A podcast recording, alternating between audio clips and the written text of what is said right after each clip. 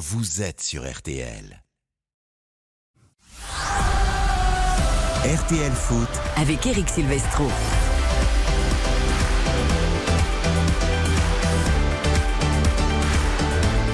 Bonsoir à tous, ravi de vous retrouver pour RTL Foot. Nous sommes ensemble jusqu'à 22h ce soir, soirée de trophée UNFP. Le meilleur joueur, le meilleur entraîneur, le meilleur gardien, le meilleur espoir de la saison, le 11 type de la saison également. Nous allons en débattre entre 20h et 21h. Baptiste Durieux est déjà sur le tapis rouge du pavillon Gabriel pour cette soirée de remise de trophée. Vous l'avez entendu dans On refait le sport. Salut mon Baptiste Salut Eric, bonsoir à tous. Vous êtes bien sur le tapis rouge? Je suis sûr que vous dénotez pas du tout parce que vous êtes d'une élégance extrême. Ouais, non, non, je pense que je suis la seule personne en basket ce soir. Mais effectivement, il y a du la du beau monde avec euh, un, un magnifique, un magnifique pavillon. euh, je suis pas sûr. Un magnifique pavillon Gabriel. Euh, les Lensois qui sont très en avance. On a vu euh, notamment Louis Openda, on a vu Kevin Danson, on a vu Brice Fofana. Pour l'instant, pas de Kylian Mbappé, qui est évidemment la personne la plus attendue. Ah, on vous perd, vous perd Baptiste Durieux, votre micro est lointain. On a bien compris que les Lensois étaient arrivés en premier. C'est normal, hein, ils ont enchaîné après la fête à Bollard hier soir et la qualification pour la deuxième place en Ligue des Champions. À mes côtés pour débattre dans cette soirée de trophée UNFP. Et je peux vous dire qu'on a décidé, nous, dans la rédaction de RTL, le service des sports, l'ensemble des correspondants qui vous font vivre les matchs tout au long de l'année, de faire notre propre vote. Oui. Voilà. Et donc, nous avons des petites euh, des surprises ou pas des surprises, vous verrez bien. Mais en tout cas, ça sera assez savoureux. Il y en a un qui est très, très motivé. Je crains le pire. C'est Johan Rioux. Salut, mon Johan. Coucou cher Eric Silvestro, c'est un bonheur de vous retrouver. Alors j'ai vu sur les réseaux sociaux que vous avez pris une douche au champagne hier à, à Bollard avec les joueurs du Racing. Et oui, parce qu'il y a deux joueurs du, du Racing. Il y a euh, donc euh, Gradit avec Sotoka. Ils sont arrivés en zone de presse, là où, où les journalistes attendaient les interviews. Et là, ils sont arrivés par surprise avec du champagne. Évidemment, comme j'étais un petit peu en première ligne avec une chemise et j'étais totalement trempé, j'ai pris une, ba- un ba- ma pro- mon premier bain de douche de ma vie. Chemise hawaïenne euh, que je vous encourage à aller voir sur les réseaux sociaux. Non, c'est- pas une chemise, c'est une chemisette. c'est- du plus bel effet. Salut Xavier Domergue Salut Eric, bonsoir à toutes et à tous. qui a vécu un grand week-end de tournoi de foot Oui, un grand week-end de foot. et oui. qui est tout du coup. à 7h30 ce matin, 7h30 Bah, hier matin, passion. il était à Agnières, il était là avec son fiston Non, qui a accumulé les défaites. Savigny sur C'était pas du tout Agnières. C'était pas Agnières. Non, c'était à Savigny-sur-Orge. Ah, je croyais que ça 91. Non, Agnières et non, Savigny. Non, pas vraiment, pas vraiment. C'est pas vraiment la même route, c'est l'Assis, tu sais, de Et Savigny-sur-Orge. ce qui est beau, c'est- qu'il y a, je peux le dire, un petit, un petit secret. Bien sûr. c'est que donc l'équipe de son fiston a perdu un petit peu ce matin quelques matchs. Et là, en tant que papa, en tant qu'éducateur, en tant qu'immense journaliste et commentateur et compréhenseur de la vie, bah, excusez-moi de ce néologisme, il a dit à ses, il a regardé les enfants droit dans les yeux en leur disant, oui, vous pleurez en ce moment, oui, vous avez perdu 4 à 0, oui, vous avez perdu 3 à 0, mais là, vous vivez les meilleurs moments de votre vie, c'est les tours de Pentecôte, c'est les tours d'ascension, c'est les tours de Pâques, vous êtes heureux, vous êtes entre amis, vous êtes entre copains, vous rêvez les yeux grands ouverts. Franchement, allez, tout à l'heure, c'est la consolante. Et puis tout à l'heure, bah, vous aurez des équipes un petit peu plus à votre, à votre niveau et vous allez, Exactement. et, et amusez-vous, faites des petits ponts, faites des grandes, faites des transversales, faites des 6 euros tournés, amusez-vous. Et il a dit cette phrase magnifique, vous vivez les plus beaux moments de votre vie et il a tellement raison, ils ont 12-13 ans, ce sont les rois du monde. Les week-ends, les tournois sur Oh. deux jours. Quand Avec haut-parleurs, adolescent. c'est les haut-parleurs. Eric Silvestro est demandé, est attendu terrain 24 à côté du stand de la merguez. Dépêchez-vous, dépêchez-vous, c'est vous, c'est vous l'arbitre. Non, C'était plutôt Eric Silvestro. Vous pouvez rester au stand de la merguez. De toute façon, vous resterez sur le banc quoi qu'il arrive avec votre numéro 2. Alors, en revanche, il n'y ce a, pas- il y a- il y a pas 24 terrains, en revanche, hein, parce que sinon, bon, Oui, ce serait un peu trop ce beau. serait un gros complexe. Bon les amis, posons-nous calmement, nous sommes ensemble jusqu'à 22h. Les trophées UNFP, les trophées RTL Foot donc vont nous occuper pendant une heure, on va avoir des débats enflammés. Ensuite, entre 21h et 22h, le grand conseil de l'Europe avec toutes nos voix européennes. David Lortolari pour la Bundesliga, Bruno Constant pour la Première Ligue, Guillaume Maillard Pacini pour la Serie A et Mathias Valton euh, pour la Liga espagnole. On reviendra évidemment sur le crash de Dortmund et le 11e titre consécutif du Bayern. Mais il y a plein d'actu. L'Inter qui finit très fort avant de jouer Manchester City. Et puis en première ligue également, eh bien Leicester euh, condamné à la Championship. Et à l'inverse, Luton Town. Bruno Constant nous expliquera cette histoire extraordinaire qui jouera en première- ligue la saison prochaine. Et puis au Real, on cherche un neuf avant d'accueillir peut-être également Jude Bellingham qui est inconsolable hier après le titre manqué par le Borussia Dortmund. Tout ça, ce sera entre 21h et 22h. Sans oublier évidemment le tennis Roland Garros qu'on vous fait vivre sur RTL durant 15 jours et même un peu plus. Et notamment ce soir, on va suivre les Français. Il y a Hugo Humbert face à Manarino. Il y a Lucas Pouille qui est bien parti. Isabelle Langer sera avec nous toute la soirée.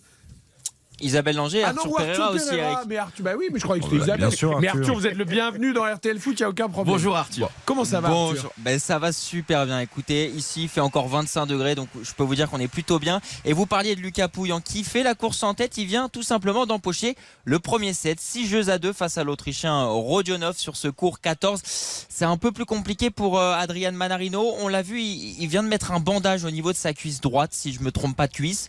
Et euh, pour l'instant, bah voilà, il, il perd, euh, ce, il perd ce, match hein, pour le moment. Il est mené 6 jeux à 3 dans le premier set. Et puis là, dans ce deuxième set, 2 jeux à 1 pour, euh, pour Hugo Humbert. Et puis le dernier match euh, qui oppose euh, deux Français, encore une fois. Arthur Cazot, Corentin Moutet sur le Simone Mathieu. Et là, c'est Corentin Moutet qui fait la course en tête en 6 jeux à 1 dans le premier set, 6 jeux à 3 dans le deuxième set. Et là, dans ce euh, tout simplement, eh ben, ça vient de se terminer à l'instant, juste devant nos yeux. Dans ce troisième set, c'est Arthur Cazot qui euh, vient d'empocher du coup son premier set. Donc Eh bien, ça relance un peu le match, si vous voulez. Très bien. Bon, quant à Manarino, de toute façon, il est allergique à la terre battue. Et Hugo Humbert, lui, se découvre des talents sur terre alors qu'il détestait, comme Daniel Medvedev. Est-ce que vous savez, Yohann, tiens, je vais vous poser une colle. Allez-y, Daniel Medvedev, que je connais le, très le peu. joueur qui est numéro 2 mondial, Bien sûr. détestait la terre battue. D'accord? Et là, il vient de remporter son premier tournoi, un grand tournoi à Rome, juste avant Insupportable. Je, je ne veux Un- pas, je ne veux pas en entendre parler. Un Masters C'est- 1000 C'était contre Runo, euh, Runeux en finale. sur terre battue, d'accord? Mais euh, Daniel Medvedev était resté très célèbre pour avoir fait une sortie sur la terre battue. Oui. Est-ce que, vous- est-ce que vous avez déjà entendu parler de ça? Jamais. Euh, oui, oui, si, Je si, vous si. colle. C'est pas il y a 20 ans, c'est il y a deux- Non, bah, c'était il y a un an, il y a Mais deux ans. mais oui, Encore mais cette année, il l'a mais redit, mais mais c'était, je crois que c'était plutôt l'année dernière. Il avait pas pété un plomb. Il avait pas, il avait pas. euh, Non, il n'avait pas pété un plomb, mais il avait fait une sortie après un match euh, plutôt rigolote qu'on Oh. n'avait pas Bah oublié. allez-y alors. Eh bien, tout simplement, il disait mais comment on peut aimer à jouer sur cette surface, avoir les chaussettes sales? Moi, je comprends pas comment les gens peuvent avoir du plaisir. Les chaussettes, quand tu rentres après le match, tu peux les jeter parce que de toute façon, même si tu les Ah, laves, c'est génial. elles resteront toujours oranges. Et donc, il dit moi, je, je comprends pas qu'on ait, qu'on ait envie Ah, et qu'on ait. Le plaisir de jouer sur cette surface. Mais là. Il a peut-être des petites ambitions pour Roland Garros, le numéro 2 mondial, d'autant que Raphaël Nadal, vous l'avez entendu dans Refait le Sport, n'est pas là cette année. Et Eric, on est d'accord qu'on va vivre deux des plus belles semaines, évidemment, de notre de, de chaque année, quoi, depuis Bah oui. euh, notre. Et vous savez, ce cette bien- phrase magique, c'est de dire, allez, dans 5 minutes on arrête, dans 5 minutes on va faire les devoirs, dans 5 minutes on va travailler, dans 5 minutes, et puis évidemment 3 heures plus tard, on est encore Mais là. ce qui est bien, c'est qu'on n'a pas d'examen à passer. On n'a pas le bac, on n'a pas de, de DUG, de licence, enfin de master, comme on dit aujourd'hui, ou je sais pas quoi. Voilà, donc on peut regarder les matchs Et de j'ai passé le brevet pendant l'Euro 96. Au moment de l'Euro, c'était horrible. Euh, non, Euro 80, non, non. Attends, Le attends, le brevet bac. Le bac. Ah, le parce que moi j'avais déjà le bac en 96. hein. Le bac pendant l'Euro. Oh, pardon, excusez-moi. Non, il, y avait un Attendez, peu de- attendez. il y avait un peu de retard. Bac. Parce que, on a presque le même âge, Johan Rioux. Si en 96 vous passez encore le brevet, euh, vous aviez pas un peu de Ah, retard, mais, beaucoup. Ça, hein. ça- ça, c'est le traumatisme de la République tchèque de, de, de Karel Poborski. je C'est me le, souviens. c'est- c'est le traumatisme. C'est ça. Avec des tribunes vides, c'était horrible cet Euro 96 pour eux. Et donc oui, j'ai parce que j'ai mon brevet en 93, mon bac en 96, mon DUG en 98, ma licence en 99, ma maîtrise en 2000 et j'arrive à l'équipe en 2001. Et donc voilà, c'est pour ça que je, je suis imbattable sur ces années-là. En fait, eh, vous savez quoi? Je me rends compte qu'on a presque tout fait pareil, mais moi j'ai tout fait avec un an d'avance. Bah, c'est la différence entre Mais vous tu et t'es marié 42 ans avant moi. Non, mais c'est ce qu'on eu des appelle. enfants c'est- 15 ans c'est- avant moi. C'est ce qu'on appelle le talent. Ouais, moi je suis un laborieux, l'importance du Ah oui, labeur. oui, oui. Bon, allez, 20h13. euh, J'adore ta chemise, j'adore ta. Non, c'est pas une chemise que t'as, c'est une sorte de. C'est bizarre, c'est ni une Non, non, chemise. non, non, non, c'est très à la mode, franchement. Par rapport à ce que tu mets comme chemisette, ne commence pas à aller sur le terrain des chemises. Alors, Ne commence pas à juger un- les chemises. C'est un sorte de que suite. c'est- Non, c'est un polo Non. chemise. quand, quand- quand on met une- des chemisettes hawaïennes, on ne peut pas critiquer les chemises des autres en fait. Mais je trouve que c'est très bourgeois le choix d'Eric. Très bourgeois, Eric. Très CSP+. bourgeois, mais c'est une belle chemise bleue. euh, Eric, bon, tu chemise. évolues trop On, dans on la peut vie. devenir sérieux? Oui. 20h13. On part au pavillon Gabriel. On essaie de retrouver Baptiste Durieux qui est sur le tapis rouge euh, des trophées UNFP parce que moi je veux qu'on parle du vote. Il y a des votes là ce soir pour, pour les trophées du meilleur joueur, du meilleur entraîneur, du meilleur gardien, du meilleur espoir. Euh, Pas de Baptiste Durieux pour l'instant. Il est assailli de demandes de selfies, de- d'autographes Bah, en attendant sûr. les Kylian Mbappé et autres. Alors, je vous explique le principe. Si on l'a retrouvé, bah décidément c'est c'est chaud ce soir.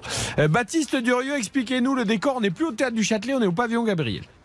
Oui, exactement. Même si euh, c'est un petit peu la cérémonie des, des ballons d'or à, la française. Donc effectivement, c'est plusieurs prix et qui vont être euh, desservis à, différents joueurs, différents coachs aussi. Il y a beaucoup de catégories, celle du meilleur entraîneur, celle du meilleur joueur également, euh, celle du meilleur joueur de Ligue 2. Il n'y a pas que la Ligue 1, la Ligue 2 est à l'honneur également euh, ce soir.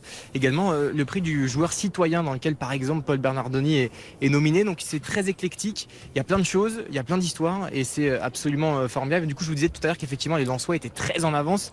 Euh, Francaise manque à l'appel pour l'instant, celui qui devrait être nommé et consacré meilleur coach de, Ligue 1.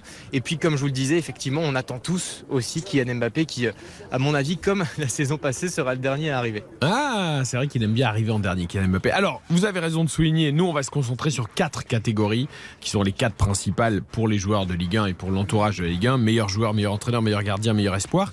Et on a notre 11 de la saison. Et vous savez que l'équipe UNFP, il y aura un, un 11 de la saison de l'UNFP. Et donc nous avons décidé, nous à RTL, de faire notre propre 11 et de désigner nos propres vainqueurs de trophées de la saison. Le principe est simple, nous n'avons pas forcément pris la liste des nommés euh, pour les trophées UNFP et nous avons donc euh, eu la liberté totale de désigner qui nous souhaitions. Vous verrez que à l'arrivée, il y a quand même pas mal de choses qui se recroisent. Néanmoins, pour conserver un peu le suspense pour le meilleur joueur, le meilleur entraîneur, le meilleur gardien, le meilleur espoir, nous allons commencer par le vote du 11. Ah, du fantastique. 11 de RTL Foot, qui Génial. comprend le vote de tous les correspondants, de tout le service des sports, de certains membres de la rédaction fans de foot et fans de sport. Fantastique. Donc voilà, nous avons fait tout simplement un sondage en leur disant vous nous donnez votre 11. Nous avons simplement, pour expliquer aux auditeurs et auditrices, nous avons simplement euh, donné une règle. C'est qu'il faut 4 joueurs offensifs dans l'équipe. Peu importe si vous les placez en 4-4-2, en 4-2-3-1, mais le principe était qu'il y ait 4 joueurs offensifs, parce que certains souhaitaient par exemple mettre 3 milieux de terrain défensifs pour équilibrer l'équipe, mais voilà, pour un peu de spectacle Bien et sûr. un peu de débat, nous avons décidé de mettre 4 joueurs offensifs. Alors ce que je vous propose, c'est que Johan et Xavier, éventuellement je le ferai aussi, nous Non, donnions, mais c'est pas éventuellement. c'est- nous c'est- donnions c'est notre sûr. équipe poste par poste. Fantastique. Et je vous donnerai ensuite le vote global avec tous les votes de RTL Mhm. et nous confronterons les opinions. Alors, Yohan Ryu, puisque je vous sens particulièrement Ouais, motivé. j'adore, j'adore ces, ces, ces petits palmarès. Nous allons intimes. commencer par le gardien de but. Je rappelle que vous n'êtes pas obligé, ou vous n'étiez pas obligé, de donner l'un des cinq gardiens nommés pour les trophées NFP, dont je vous redonne quand même les noms Brice Samba, Anthony Lopez, Gigi Donnarumma, Lucas Chevalier et Paul Lopez, le gardien de l'Olympique de Marseille. Qui avez-vous choisi, Yohan Ryu, dans votre 11 à vous, meilleur gardien de Ligue 1 Lucas Chevalier, le LOSC. Donc nommé d'ailleurs dans les trophées NFP. Pourquoi? Alors déjà, c'est très important, vous allez voir quand Ça je vais, 4 ans. quand je vais raconter un petit peu les... Comment Ça, ça, c'est Baptiste Durieux. Comment vous ça, avez le temps, Baptiste les joueurs sont pas encore arrivés, on, Baptiste. on vous- on vous entend, Baptiste. hein, comment Baptiste, ça on t'entend, Baptiste Décidément, il faut que je me mette au point de quand je suis à l'antenne et quand je ne suis pas. Bah oui, ce serait bien. Bon, ah, là ça va, votre remarque était sobre.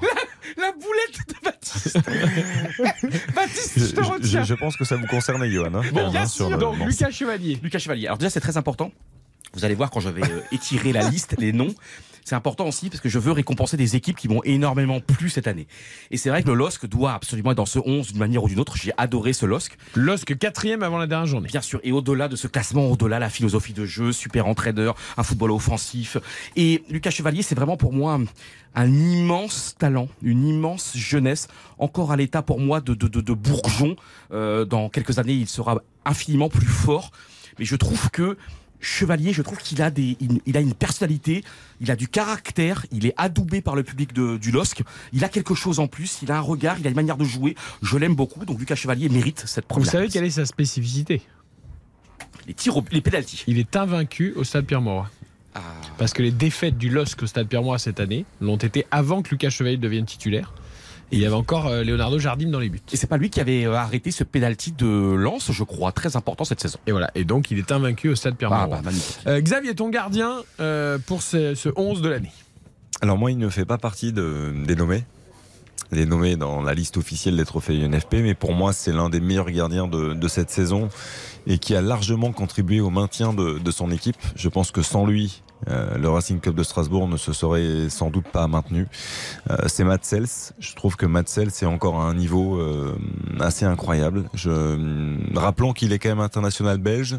Il n'est pas dans les petits papiers pour l'instant du sélectionneur. Après, il y a un nouveau sélectionneur qui vient d'arriver, donc à voir. Mais, c'est un gardien qui a encore montré toute l'étendue de son talent, qui est un gardien très complet, fort sur sa ligne, fort dans ses sorties.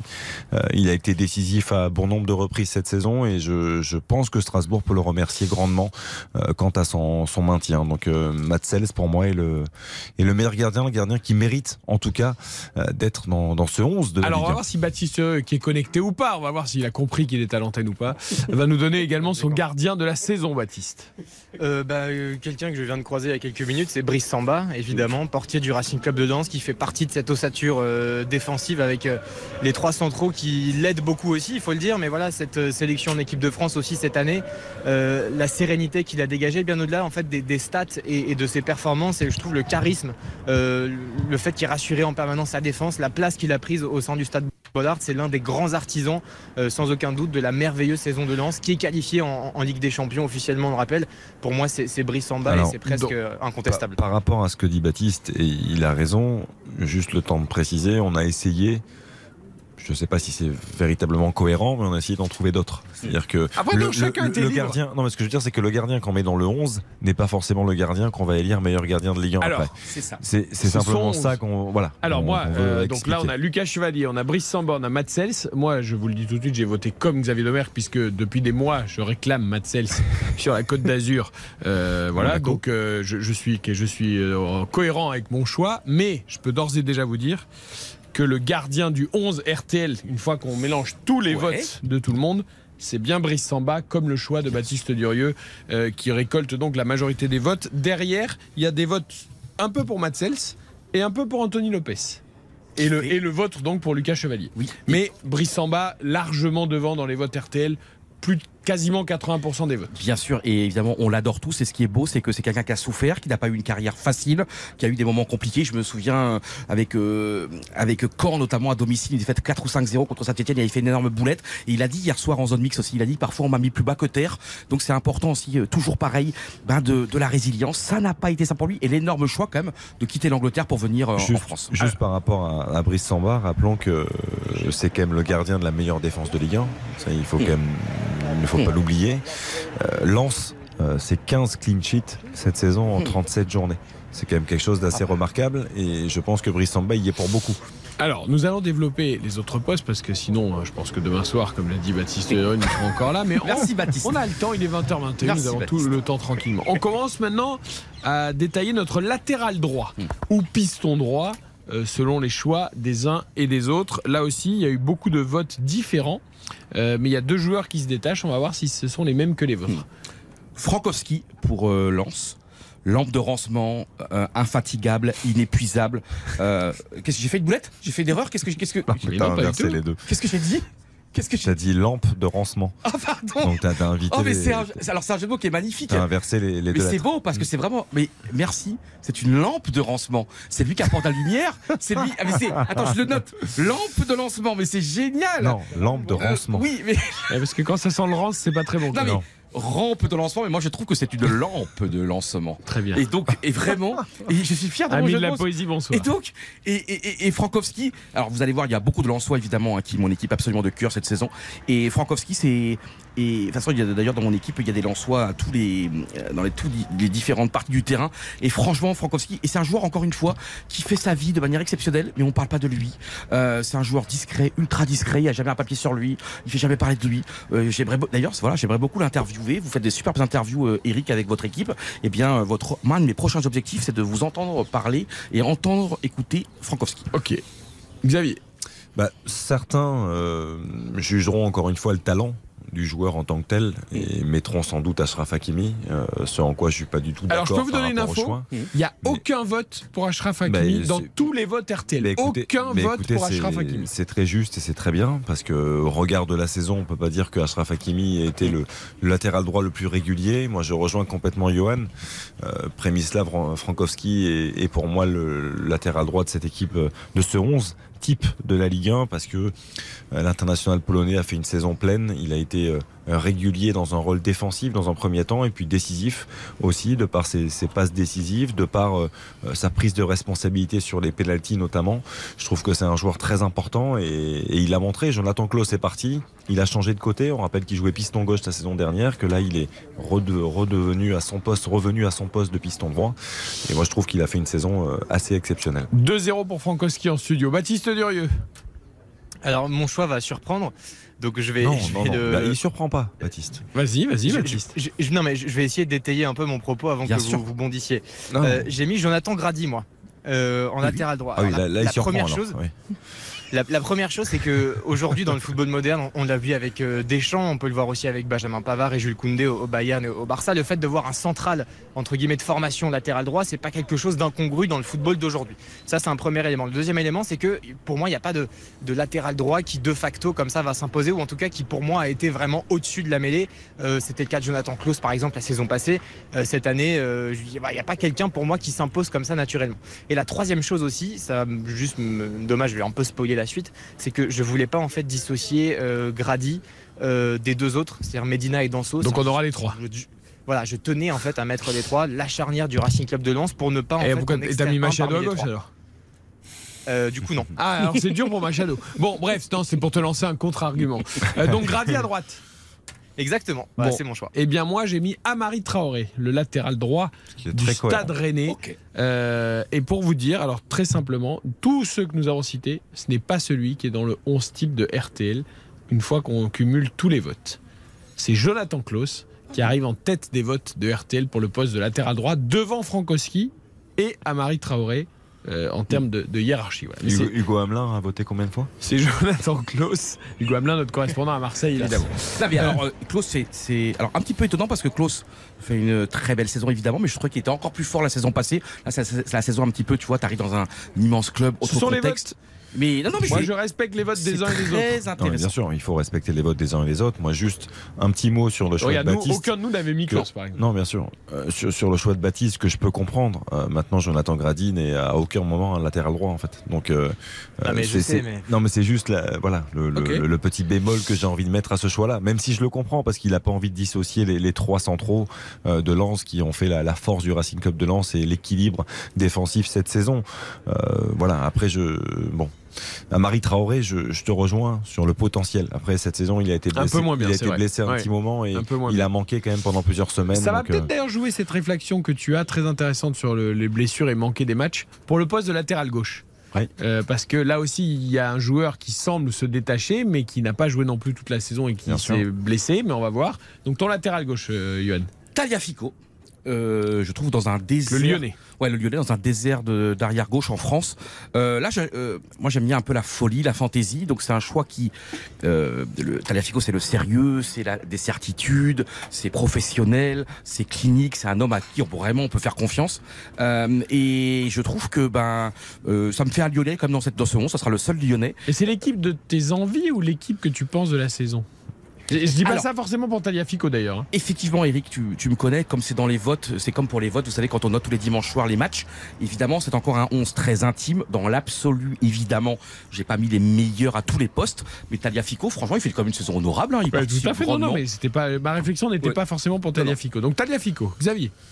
Ouais, moi, je suis un peu partagé parce que je, hum, on en revient à ce qu'on disait. Et tu viens de l'évoquer à l'instant. Est-ce qu'on parle de potentiel ou est-ce qu'on parle de, de saison en à tant que gauche, telle, d'analyse on, on va beaucoup parler de potentiel, j'ai l'impression, parce Bon, qu'il n'y a pas de euh, latéral gauche qui se détache, à mon avis, énormément. Là, là, pour moi, il y en a un qui est au-dessus de tout le monde. Je pense que ce sera celui de Baptiste aussi. C'est Nuno Mendes qui, Mais a sens- pas joué qui tous est, les à mon sens, plus. le meilleur latéral gauche de notre championnat, mais qui effectivement a manqué de, de constance, pas forcément dans le jeu, mais de par ses blessures à répétition. Euh, voilà. Donc moi, je vais mettre Nuno Mendes.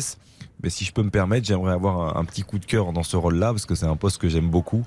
Euh, je sais pas s'il méritait d'y être, mais moi en tout cas, il m'a, euh, beaucoup touché cette saison. Euh, un latéral d'une équipe qui nous a procuré des émotions, qui a été performante pendant plusieurs semaines. Euh, c'est le latéral du stade de Reims, De Smet, que j'ai trouvé très intéressant et euh, dans ce rôle de latéral gauche. Mais ce sera quand même Nuno Mendes. Baptiste? Je vais mettre Nuno Mendes. Euh, pareil, j'ai j'ai eu beaucoup de mal à trouver, mais euh, là, je me suis euh, recroquevillé en fait sur, euh, sur tout simplement les émotions que j'ai eues euh, quand j'ai vu ce joueur au stade ou avec vous en, en studio. Euh, je me souviens de gestes, d'actions, de grandes classes, de trucs qui nous font lever de notre chaise. Et même s'il n'a pas joué effectivement euh, tous les matchs cette saison et qu'il y aura peut-être d'un point de vue pragmatique des joueurs qui sont plus performants sur, euh, sur ce côté gauche, pour moi, voilà, c'est celui qui m'a donné le plus d'émotion, Nuno Mendes. Eh bien, sachez que j'ai mis Nuno Mendes aussi et que dans les votes de RTL, c'est le premier des, trois qu'on a cités. Eh bien, Nuno Mendes arrive également largement en tête. Il y a Caio Henrique de Monégas qui avait été cité également, mais sa fin de saison catastrophique à l'image de son club. Et on parle toujours d'ailleurs de centraux qui ne sont pas des latéraux. Euh, les latéraux ne sont pas des centraux non plus. Caio Henrique a joué de temps en temps troisième axial gauche et ce n'est pas une réussite depuis plusieurs semaines. On continue avec la défense centrale, le milieu, les attaquants juste après la pub. C'est nos trophées UNFP. J'adore, j'ai l'impression trophées qu'on est au à nous César. J'ai qu'on est au. César. En attendant la vraie cérémonie et le Conseil de l'Europe, à tout de suite. RTL Foot. RTL Foot. Présenté par Eric Silvestro. Sommes ensemble jusqu'à 22h ce soir avec la cérémonie des trophées UNFP au pavillon Gabriel Baptiste Duré sur le tapis rouge. Il attend que tous les invités arrivent petit à petit. Et nous, pendant ce temps, eh bien, nous développons notre 11 RTL de l'année avant de désigner notre meilleur joueur, notre meilleur entraîneur, notre meilleur gardien et notre meilleur espoir de la saison. Et puis entre 21h et 22h, le grand conseil de l'Europe. On reviendra notamment sur le crash de Dortmund qui a raté le titre de champion d'Allemagne qui lui tendait les bras. Mais on n'oublie pas Roland Garros, comme tous les quarts d'heure, voire toutes les demi-heures en fonction de ce qui se passe. Et là, il y a un garçon qui revient de nulle part. Ça a été un peu le fil rouge sur RTL depuis le début des qualifications grâce à Isabelle Langer. Il est en train d'enflammer son cours, son cours fétiche, le 14. Isabelle Langer, c'est Lucas Pouille. Ouais, c'est Lucas Pouille. Il a remporté le premier set 6-2 contre l'Autrichien Rodionov. Il mène 3-2 dans le deuxième set. C'est Rodionov qui est au service, mais il y a une balle de break en faveur de Lucas Pouille sur le service de l'Autrichien. Sur le cours Simone Mathieu, duel franco-français entre Moutet et Cazot. 2-7 à 1. Moutet avait remporté les deux premières manches. Cazot a remporté le troisième set. Et puis sur le cours Philippe Chatrier, euh, Hugo Humbert, le numéro 1 tricolore, déroule 6-3, 5-3 face à Adrian Manarino. Bon, cette première journée, Isabelle, ça s'est bien passé? Belle journée. Belle D'abord, il y a du hein. soleil, donc forcément, il fait beau. Et puis, on a vu des beaux trucs quand même. Hein. Euh, Tsitsipas accroché. euh, on est déçu pour Trois balles Alizé de 2 Cornet. sets partout hein, pour Vézéline Ouais, euh, dans le c'est- du quatrième. Ça a été quand même bien chaud. Euh, bon, pas beaucoup de Français qui ont brillé, à part euh, Léolia Jean-Jean qui s'est qualifié pour le deuxième tour. Ah, c'était déjà l'une des belles surprises de l'année dernière. De l'année lors dernière, Roland ouais. Garros. Bon, elle a eu un bon tirage et je crois qu'elle a eu la, la wildcard australienne. Euh, euh, vous savez qu'il y a des accords de partenariat entre Oui. les tournois du Grand Chelem et, et Roland Garros fournit toujours une wildcard à une jeune joueuse et un jeune joueur australien. Et en l'occurrence, Laila Jean-Jean est tombée contre la wildcard australienne. Donc, ce qui était quand même, Isabelle, un, un tirage favorable, on va dire. C'est un tirage favorable, voilà. Mais bon, écoutez, on va pas se plaindre. Ah, on va pas se plaindre. On a perdu Sakari déjà, la grecque, euh, qui était demi-finaliste il y a deux ans. Et Exactement, Isabelle demain, numéro 8. quel match je dois, nous devons absolument, quel match tu nous conseilles de regarder Ah absolument bah je peux te demain dire moi, sans même demander à Isabelle. Enfin je vais laisser Isabelle répondre d'abord. On va voir son elle-même. Ah, Demain, demain. Eh ben moi, je regarderai Arthur Fils contre Ah. Alejandro Davidovic. Évidemment. Est-ce que c'est sur le, le central? Non, c'est sur le sur le Simone, Simone Mathieu. Ça va être une étuve. Ça va être bon là-bas. Ça va être très C'est quoi, très c'est bon. demain soir alors ou demain Oh. Non, c'est ce dernier match sur le Simone Mathieu en fin de journée. en fin de journée. Arthur Fils, jeune joueur. Et qui a gagné son premier Qui tournoi vient de à Lyon. gagner à À Lyon. Voilà. À Je- franchement, je l'ai vu en conférence de presse tout à l'heure. Ouais, il a aucune Très pression, détendu, ouais, hein. très détendu. Très, Attention, très détendu. Fokina, c'est pas le premier venu non plus, Non, finaliste du Master 1000 de Monte Carlo il y a deux ans. Euh, non, c'est un bon joueur. c'est un très bon joueur. voilà. C'est un beau test pour Arthur Fils. Qui Voilà. est déjà 29e à la race et il rentre dans les 100. Là, il est aux Ouais. Alentours de la 60e place, euh, 65e. Est-ce que dans les vraiment- 100. 70e, ouais. Il a quelque chose d'un futur immense champion. Bah, Est-ce qu'on c'est- peut vraiment tu y croire sais, tu sais qu'à chaque fois qu'un jeune français Alors, moi, arrive, Isabelle, plus, hein. voilà, c'est ça. Ah d'accord.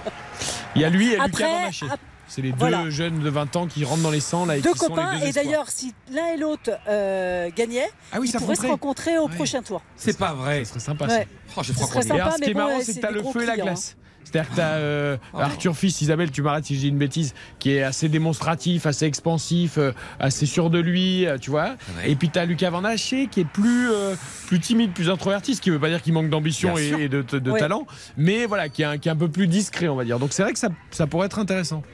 Ouais, ouais, ça peut être vraiment. Après, faut passer. Hein. Davidovic Foikina pour Bah Fils oui. et puis euh, Cecchinato pour Van Haché. Est-ce qu'un Français peut. Une Française peut- Chiquinato Chiquinato, il avait. Ah, Chiquinato qui avait été extraordinaire il y a 2-3 Bah, ans. contre Djokovic. Mais qui a été fantastique. Évidemment. Est-ce qu'un Français ou une Française peut gagner ce Roland Garros? Caroline Garcia. Bien sûr. Non, Bien Isabelle. sûr. Bah oui, oui. J'ai bah, entendu tout à l'heure avec Henri. Lecomte dans On refait le sport. Exactement. Bah oui. De- depuis hier, euh, voilà. Après, euh, c'est voilà, c'est parce que c'est mon côté optimiste. Ce Non, serait extraordinaire dans deux je- semaines. J'ose espérer parce que Caroline Garcia a montré de très belles choses, a montré Eh, une le certaine potentiel est là, hein, c'est c'est un Et la, la- la qualité, elle l'a, effectivement. Après, j'avais envie de, de plaisanter un petit peu, dire peut-être Christina Mladeno- Mladenovic, non? Ça, ça Bon, paraît C'est plus fini, compliqué. En ça, double. fait, ça fait en un double. petit moment que c'est terminé, non? Ouais, c'est en simple, c'est c'est plus compliqué. Désolé Isa, hein, c'était juste pour la. Et on est passé Oui, tout oui, près. Johan, ça je sais que ça te plaît, d'un exploit retentissant aujourd'hui. C'est Constant Lestienne euh, qui a mené 2-7-0 contre Kachanov sur le Ouais. Lenglen. qui a malheureusement fini par perdre en, en 5-7 parce qu'en plus physiquement il était un peu diminué, il avait des blessures au mollet, il jouait avec des bas de contention. Euh, Mais c'était la belle histoire, ça aurait pu être la belle histoire de ce premier jour de Roland Garros. Après, cinquième j'espère que. Il prend je parle- 6-3 au cinquième. Ouais, après, euh, je pense à Lucas Pouille tout à l'heure, il a fait venir le médecin. J'espère que voilà, il va bien quand même. hein. Il y a 15-40 d'ailleurs sur Ouais. son service en faveur de Rodionov. Enfin, Ça va ça- commencer ça à fait- tirer un peu pour un garçon qui a pas joué depuis un an. Ouais, mais ça fait quand même plaisir de le revoir. je trouve. Ah ouais. Moi, ouais, moi, ça je, fait tellement je suis plaisir. très très heureux de revoir sa casquette à l'envers. Comme grâce ça, à Isabelle, vous l'avez un- vécu son parcours en qualification sur. RTL. On a entendu aussi son épouse Clémence qui l'a accompagné avec là, larmes, qui a vécu des trucs absolument incroyables. La relation est fantastique. On a vu quand il s'est qualifié pour le tableau principal, on a vu les larmes de, de, de son, de sa femme qui étaient franchement Et les fantastiques. C'est tellement touchant, les siennes aussi. C'est, euh, N'oubliez pas, ce garçon était dixième mondial, demi-finaliste en Grand Chelem. Euh, et là, il est 620e, c'est ça Ou quelque chose comme ça 670e. Ouais, il était, 670e. Mais là, et Isabelle, il n'y a pas l'espoir parce qu'on est quand même qu'au deuxième set, il est déjà 20h35, que justement, euh, peut-être vers 22h, on arrête et on remet ça demain matin. Non, mais il y a de la lumière Il maintenant, lumière, Roland euh, notre Ah, ami. On vit pas, on vit pas au 15e siècle. Ah, c'est fini là, c'est fini. Hein. Non, mais il La pourrait être sur un terrain où il n'y a pas de. Non, tous les cours maintenant sont éclairés à Roland Garros. Ah oui. Eh, Moi, demande- j'adorais. Ah, on va Je peux vous dire, eh, de la je peux vous nuit, dire, nous. demandez au mari d'Isabelle, il regrette le 15e siècle quand il n'y avait pas de lumière parce que il voit plus sa femme de 9h le matin à 2h du matin. euh, euh, c'est Roland Garros 24 heures sur 24 pendant 15 jours. Et je crois même que son mari un jour est allé saboter les lumières de Roland Garros. Il a essayé de couper l'électricité, mais ça fonctionne pas. quoi. Ça, c'est vrai. Ah ben, vous, avez une tente Qu'est-ce qui, comment, il vous, comment il vous organise ça, Isabelle Eh, c'est pas facile, mais euh, effectivement, tout à l'heure, on en parlait avec Jean-Michel. Notre record, je crois que c'est 3 heures et quelques du matin où on était les deux derniers. Parce qu'il y a les euh, night sessions aussi maintenant. Ouais, mais moi Voilà. je regrette cette époque où, tu vois, vers 21h30, quand un Français était en difficulté, Ah on oui. Espérait évidemment l'arrêt. Il y en a qui faisaient semblant d'être blessés, et puis on attendait cette décision. Bah ouais, mais donc il y a la lumière aussi à Roland, mais pourquoi tout évolue Et trop tu te vite souviens pas quand tu révisais ton fameux bac Ah, hein, ou ton brevet en Sans- 1996 Bien puisque tu avais un peu de retard euh, et que tu révisais devant Roland Garros La dernière image justement avant comme ça les lumières et tout, c'était toujours Thierry Champion qui était sur un cours annexe le, Exceptionnel. le 14, le 15, le 16, le 17 à l'époque et il était toujours au cinquième set et il était ça. toujours dans les bâches et il avait les, chaussettes rouges vives de terre battue et il jouait toujours 3, 4, 5 heures et euh, voilà, tu avais toujours cette image là moi quand j'étais gamin ça me marquait. Et moi, j'ai- moi, Sauf la fois où il a perdu contre Sergi Bruguera, triple mais 0, c'était la triple roue, c'était terrible. 6-0, 6-0, 6-0. Je pense que vraiment, si je ferme les yeux, mon souvenir le plus absolu, le plus incroyable, c'est Michael Chang. Ce match Lendl absolument extraordinaire. Huitième de finale. Ah, je pense que c'est cette cu- le la service à la cuillère. cuillère. Je pense que c'est franchement, si je ferme les Isabelle, yeux. alors tout à l'heure, Isabelle, j'ai entendu Jean-Michel et Thomas jouer au souvenir de Roland Garros. Ouais. Euh, Michael Chang, ouais, ouais, bah, Ouais, Michael Chang, c'est vrai. évidemment. Et après, il n'y a pas le match contre Connors. C'est surtout qu'après, parce que tout le monde pense, euh, tout le monde se retient cette euh, service à la cuillère contre Lendl. On rappelle que c'était pas du tout en finale, c'était en huitième de finale. C'est ça. Et que derrière, il gagne le tournoi. Ouais, il n'y a pas eu Connors qui avait été moyen parce qu'après, il n'y a pas un match contre Connors. Et Connors marque le premier point du cinquième set, c'est ça? Et il se retire. Et j'avais pas trouvé ça super. Non, mais voilà. Et Chang gagne le tournoi derrière. C'est vrai que ça reste un des parcours. C'est quoi ton meilleur souvenir de Roland Oh, il y en a tellement. Il y en a Allez, tellement. un truc qui t'a fait pleurer ou qui t'a fait monter au septième ciel? Qui m'a fait pleurer. Oh, je, pleurer non, mais je, je garde un, un souvenir incommensurable du cœur de Gustavo Kuerten. Euh, là aussi, hein. là aussi, c'était en huitième de finale contre Michael Russell, l'américain. Il, il s'en sort très difficilement, Gustavo Kuerten. Il dessine ce cœur sur le court et il s'allonge dedans. Et ensuite, il le refera Mm. en finale après sûr. la victoire. Mais le premier cœur de Gustavo Kuerten, c'était aussi en huitième de pas. finale. C'était pas en finale. Non, mais il faudrait qu'on m'explique quand même Eric et, et Isa. Michael, quand même, quand il Ah, les gagne. gladiateurs vont rentrer sur le qui apparemment. Je sais pas où, mais là il y a toujours et Russell Crowe qui vont arriver pour, à la réalisation. pour jouer un match. Oui, mais quand même, quand On éloigné du foot là Mais quand c'est même. pas mais c'est grave, on s'en fiche. On, on casse le conducteur. Quand Couerbieux s'en fiche. Et d'ailleurs, alors, il faut dire à nos auditeurs, aujourd'hui, je pense que je suis beaucoup plus calme parce qu'on a un nouveau studio, le grand studio a pété. Hein. Je sais pas si on le retrouvera demain matin. Bah, à mon avis, c'est quand ils vous ont vu arriver, toutes les lumières se sont éteintes. Les donc à studios- 19h52, nous avons eu un texto, on change, on change. Et là, on est dans un tout petit studio, vieux, hein. mais tellement vieux, les boutons Il est sont pas vieux du tout, mais tu ils rigoles quoi euh, mais justement, Vous voulez être viré du groupe ou mais quoi regarde, il y a des trous dans la, dans la console et tout. Et ce mais que j'adore, On a investi les, les lieux il y a 5 ans. Et ce que j'adore, que ça. c'est que vraiment, c'est tout confiné, c'est tout petit. J'ai l'impression d'être avec Caroline Dublanche. C'est intimiste. Et c'est pour ça que tu as vu même ma- voulez qu'on baisse encore la lumière Ah si, à Spencer, est-ce que tu pourrais baisser un peu la lumière. Ah ouais, et là j'ai l'impression, tu vois, qu'on est dans une émission de psychologie et, et- et tout est plus petit. Allongez-vous, c'est Ouais, ça y est, Vous lumière. Et là j'ai l'impression. Ne Bonjour, vous êtes déshabillez avec- pas, ne mettez pas votre pyjama. Vous êtes avec plaît. Caroline Dublanche et Johan Rioux. Alors, Caroline Dublanche, vous savez, c'est Parlons-nous, et c'est tous les soirs à partir de 22h. Et bien je l'ai rencontré dans le hall Non, de l'équipe moi- de, moi, de, je, de, moi, de moi, je suis quand même très inquiet quand il y a une lumière comme ça parce que Johan peut s'énerver à Allez, tout moment. 09 69 39 10 11 pour téléphoner à Caroline lumière. Dublanche. éteins la lumière, s'il te Non, plaît. non, non, rallumez la lumière. Moi, je suis très inquiet quand il y a cette Et- lumière tamisée. Là, ça m'inquiète. C'est étonnant, t'as vu, je me suis adapté au contexte, à ce, à ce petit studio. On a l'impression que c'est un studio de musique, on va enregistrer un tube, on va enregistrer un petit quelque chose. Et, et j'aimerais bien qu'on déménage. Vous chantez pas Ah, ouais, Ouais, mais j'espère. alors, Mais ce qui est bien, c'est qu'il y a la régie et, et dans la régie, C'est je peux bizarre. toucher Spencer. Il n'y a plus de. Tu sais, il n'y a plus la. Ouais. la- la- Bah, il a demandé une vite, mais on lui a pas livré à temps pour que plus vous évitiez de toucher. Mais Et là, on est tous ensemble. Regarde, on est par 1, contre, 2, si 3, vous chantez, j'ai un peu peur que ce soit plus proche de Ball Lavabo de la Gaffe que de. Eric, c'est très De important. Il y a un monsieur qui est là, un petit jeune, peut-être un stagiaire ou un, Tom. un- un- un assistant. un assistant. Comment vous vous appelez? Je sais pas votre prénom.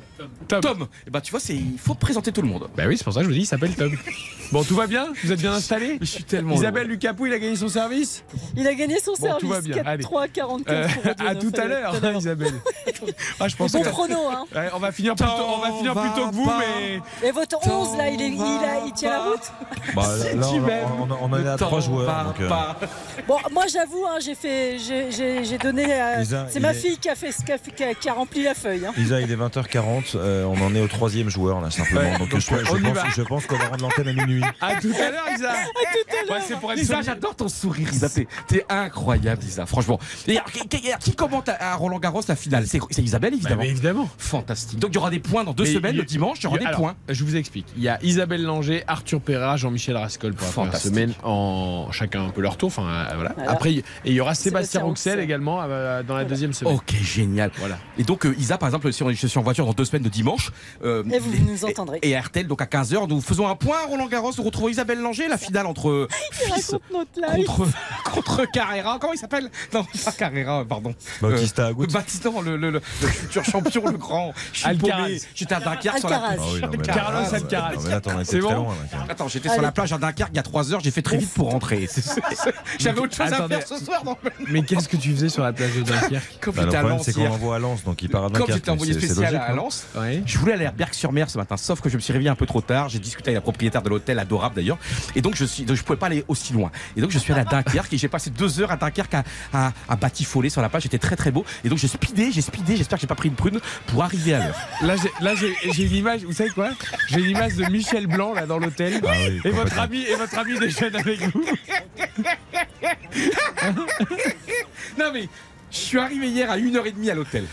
Et je suis tombé sur la propriétaire, mais la plus gentille du monde. Mais vraiment une ch'ti extra. Elle m'a dit, mais vous avez pas faim? Alors j'avais juste pris trois merguez dans l'après-midi, j'avais pris quatre Ils sont barquettes de contents, les auditeurs de RTL.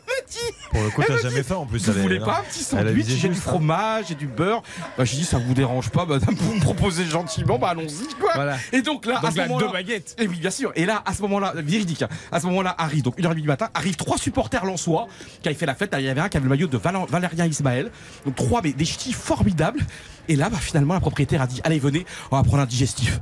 Et donc, la propriétaire qui a appelé son mari, parce que euh, la propriétaire, son mari, ils habitent juste à côté de l'hôtel.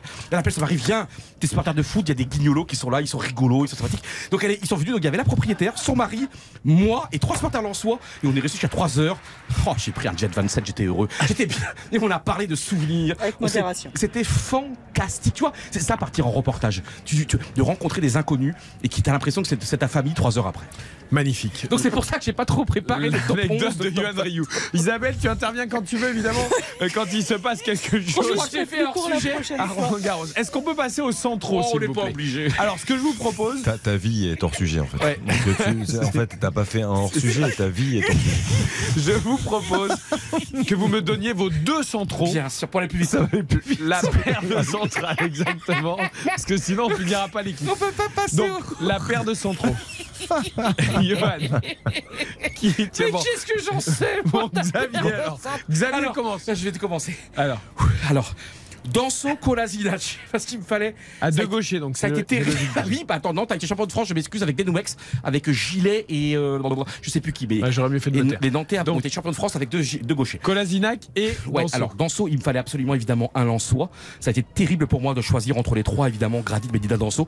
Mais Danso, je n'oublie pas que quand il arrive à Lens la saison dernière, il venait quand même, il jouait en deuxième division en, en Allemagne. Ah, auparavant, il avait échoué à Southampton, il, il jouait pas beaucoup. Et Kolasinac, parce que c'est toujours un coup de cœur, Kolasinac. Je l'aime énormément, c'est le grinta, le football d'avant, je trouve c'est le football d'avant qui joue aujourd'hui. Et puis toujours à se retrousser ses manches, je sais pas, il est toujours, j'ai l'impression qu'il passe plus de temps dans la surface adverse que dans sa propre surface. Toujours en dépassement de fonction, je l'aime énormément. Ok. Xavier? Donc Kevin Danso était euh, à Augsbourg et au Fortuna Düsseldorf parce que euh, Johan parlait de l'Allemagne, donc je, je, je- je me, je permets de préciser Toujours un, peu de précision, un peu de Euh, rigueur. mais, je, mais Kevin Danso est aussi dans, dans mon 11 effectivement dans cette Je défense vous annonce qu'il est aussi dans Sud. Euh, accompagné, alors je- c'était un peu difficile, je trouve, de trouver le deuxième. Il y avait une certaine logique avec euh, avec Medina. Je pense qu'il sera sans doute le choix de, de Baptiste. Euh, après, moi, je, il y a un joueur que j'ai envie de, de, de mettre un petit peu en lumière, c'est euh, Jean-Claire Todibo qui a fait une une belle saison. Il a il a eu du mal à terminer À Nice. à l'image de l'OGC Nice, mais je trouve que euh, sur l'ensemble, il mérite de figurer dans ce 11. Je trouve qu'il a été très costaud défensivement, il a été très bon dans la relance. C'est un joueur qui a été largement critiqué, qui est parti très jeune, on le sait, au Barça, et qui aujourd'hui, euh, à mon avis, est en train de connaître un, un pic euh, au niveau de, de sa carrière. Il montre vraiment toute l'étendue de son talent. Donc Jean-Claire Todibo pour accompagner Kevin Danso. Baptiste nous a déjà un peu délivré, mais il va nous confirmer Danzo Medina du côté de Baptiste Qui est au pavillon Gabriel ce soir pour les trophées UNFP. Euh, oui, je suis avec Giovanni Castelli d'ailleurs qui vous embrasse. Ah, bah, très bien. Bonjour Giovanni. Bonjour Giovanni. Salut Joe. Que j'ai remplacé d'abord, que j'ai remplacé parce que c'est grâce à son départ que je suis arrivé à RTL, c'est beau. On est, on est en grande forme, Joe. On t'embrasse très fort et on aimerait avoir ta défense centrale euh, dans ce 11, s'il te plaît. Eh, J'ai pas entendu la question. La, défense centrale, si tu devais faire toi ton 11 de l'année, Voilà. tu mettrais qui en défenseur En charnière. central Ah bah, À deux. déjà, déjà je, suis, je suis à deux bien sûr, c'est toujours mieux à deux, à trois ça peut être compliqué. Euh, non, euh, Ke- Kevin Danso, euh, euh, bien évidemment, qui a été stratosphérique, et Facundo Medina, parce que je sais que Johan euh, était au stade hier Ouais. euh, Ah à, oui, à ça. Bollard, et, et j'espère qu'il a pu apprécier la qualité du pied gauche de Facundo Medina. Mo- Exceptionnel. ouais, moins beau que celui de Xavier Domer, qui est un, un bon gaucher quand il a envie, mais, euh, mais voilà. Bon, je Ok. vous repasse Baptiste, parce que il, il- il- vous lui manquez déjà, messieurs. Je vous D'accord. embrasse très Bonne fort. soirée, hein, Giovanni. Gros bisous, Joe. On Pense bien à toi. Ouais. Euh, donc. Baptiste, Medina, Danzo aussi, comme Giovanni d'ailleurs. Ah, il est parti, hein, messieurs. Non, non, mais c'est à toi que je pose la Mais question, Baptiste. Ah, pardon, tu mais en peux fait, travailler on a qu'un un seul si casque. veux. Mais Medina. Medina Danzo donc. On n'a pas pas de faire une de- Medina Medina Danzo effectivement. Ok. Donc on n'a pas de studio, on a, on a qu'un casque. Tout va bien, Johan. J'adore. Nous sommes avec des auditeurs et auditrices d'RTL. de radio associative. Là, ils n'ont qu'une envie, c'est d'aller à Dunkerque avec vous. Et puis voilà. Alors sachez que pour le vote RTL, il y a bien Kevin Danzo, Ah, mais il y a aussi Chancel Mbemba. Marseillais. Et ta charnière Sur l'ensemble des Parce que moi, votes. j'aimerais bien, on aimerait bien avoir ton 11 aussi. Alors moi j'ai mis Medina Danzo aussi, comme Très bien. Voilà. Mais là c'est Mbemba qui a remporté l'essentiel des votes aux côtés de Danzo pour euh, cette charge centrale. Vous savez quoi? Il est 20h47, on a fait toute la défense, on va marquer une pub et ensuite on va accélérer pour le milieu et pour l'attaque. Parce qu'après on attend nos, nos correspondants à l'étranger. Et on a aussi nos paris Winamax sur Juve Milan ce soir, l'affiche, le classique du côté de l'Italie. À tout de suite. RTL Foot. 11 de la saison et d'entamer l'actu du foot européen tout en suivant Roland Garros. C'est également l'heure de nos paris. Euh, Comme tous les soirs dans RTL Foot, ce soir, je vous propose de parier sur Juventus. Milan AC Juve Milano, c'est un classique du championnat italien de la Serie A. Euh, le match débute à l'instant. Xavier Domer, tes paris sur cette rencontre? Alors mes paris sur cette rencontre avec notre partenaire Winamax, je vais partir sur un match nul entre la Juve et l'AC Milan. Les deux équipes marquent, c'est un grand oui. Karine Galli n'est pas là, donc je, je la supplée. Euh, un grand oui euh, dans le fait que les deux équipes marquent. Et puis buteur multichance, euh, Cocorico, Adrien Rabiot ou Olivier Giroud. Ça nous donne une note, une cote de 8. Code de 8 pour Xavier Domer. Yuan Ryu. Alors, victoire du Milan. Victoire du Milan 2-0 ou 3-1. Et buteur sec, Giroud. Et Xavier a fait le calcul. euh, c'est une cote à 15. Cote à 15 pour Johan Ryu ce soir, 10 euros de misée, 150 euros de gagné pour ce Juve. AC Milan, les derniers espoirs hein, de la Juve pour la Ligue des Champions après son retrait une nouvelle fois de 10 points de pénalité, on en parlera tout à l'heure. Est-ce que vous faites une soirée pour la Maillard finale de la Ligue des Champions Bien sûr, le samedi 10 juin, ce sera en intégralité sur l'antenne d'RTL. Fantastique. Ah bah si je travaille. Ah non, je serai à Londres malheureusement, mais sinon je serais venu. Tout ça pour glisser que le gars a une vie et qu'il sera à Londres. quoi. Incroyable. Oui, oh, je serais bien venu. Ah bah non, finalement, je serai à Londres. Je, Donc, euh, je serai à Londres oui. avec euh, Laurent Ruquier et toute son équipe. euh, fantastique. C'est ça, non? C'est ça? C'est ça? C'est le Mais voyage de pardonnez-moi, fin d'année vous- des grosses Vous têtes. m'avez Ah, demandé le 18, c'est-à-dire la semaine Non, d'après. le 18, pour je suis à. Monaco pour le festival de la télévision. Pardon, excusez-moi. Que d'invitations. Nous ne vivons pas dans, la- nous ne vivons pas C'est mes le deux seules invitations de la saison. Oui, bien sûr. Allez, 20h51, c'est terminé pour les paris.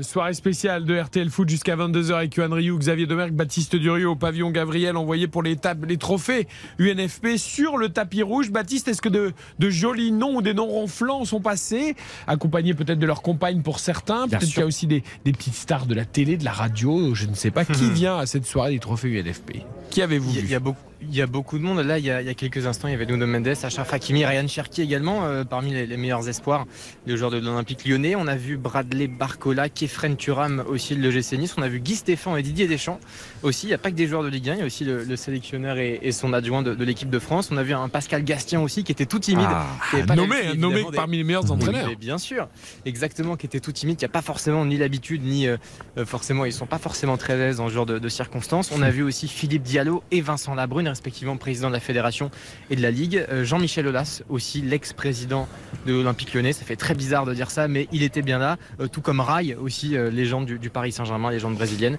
Donc ça fait effectivement du, du beau monde. Et voilà, la seule personne qu'on attend toujours, c'est Kylian Mbappé. On rappelle qu'il est 20h52, que la cérémonie commence officiellement à 21h et Kylian n'est toujours pas là. Ah, bon, ben on attend Kylian Mbappé qui recevra peut-être pour la quatrième fois euh, le titre de meilleur joueur de Ligue 1, mais il y aura peut-être match avec d'autres joueurs. Et puis on se souvient, il peut t- tout se passer dans ces cérémonies, dans cette cérémonie, puisqu'il y a quelques années, dans un, un cérémonie trophée UNFP, il y avait quand même Mbappé qui avait passé un énorme message à sa direction. On se souvient quand même, hein, ça avait fait un sacré pataquès. On avait beaucoup parlé plus que de la cérémonie d'ailleurs. J'avais trouvé son intervention assez, comment dire, déplacée.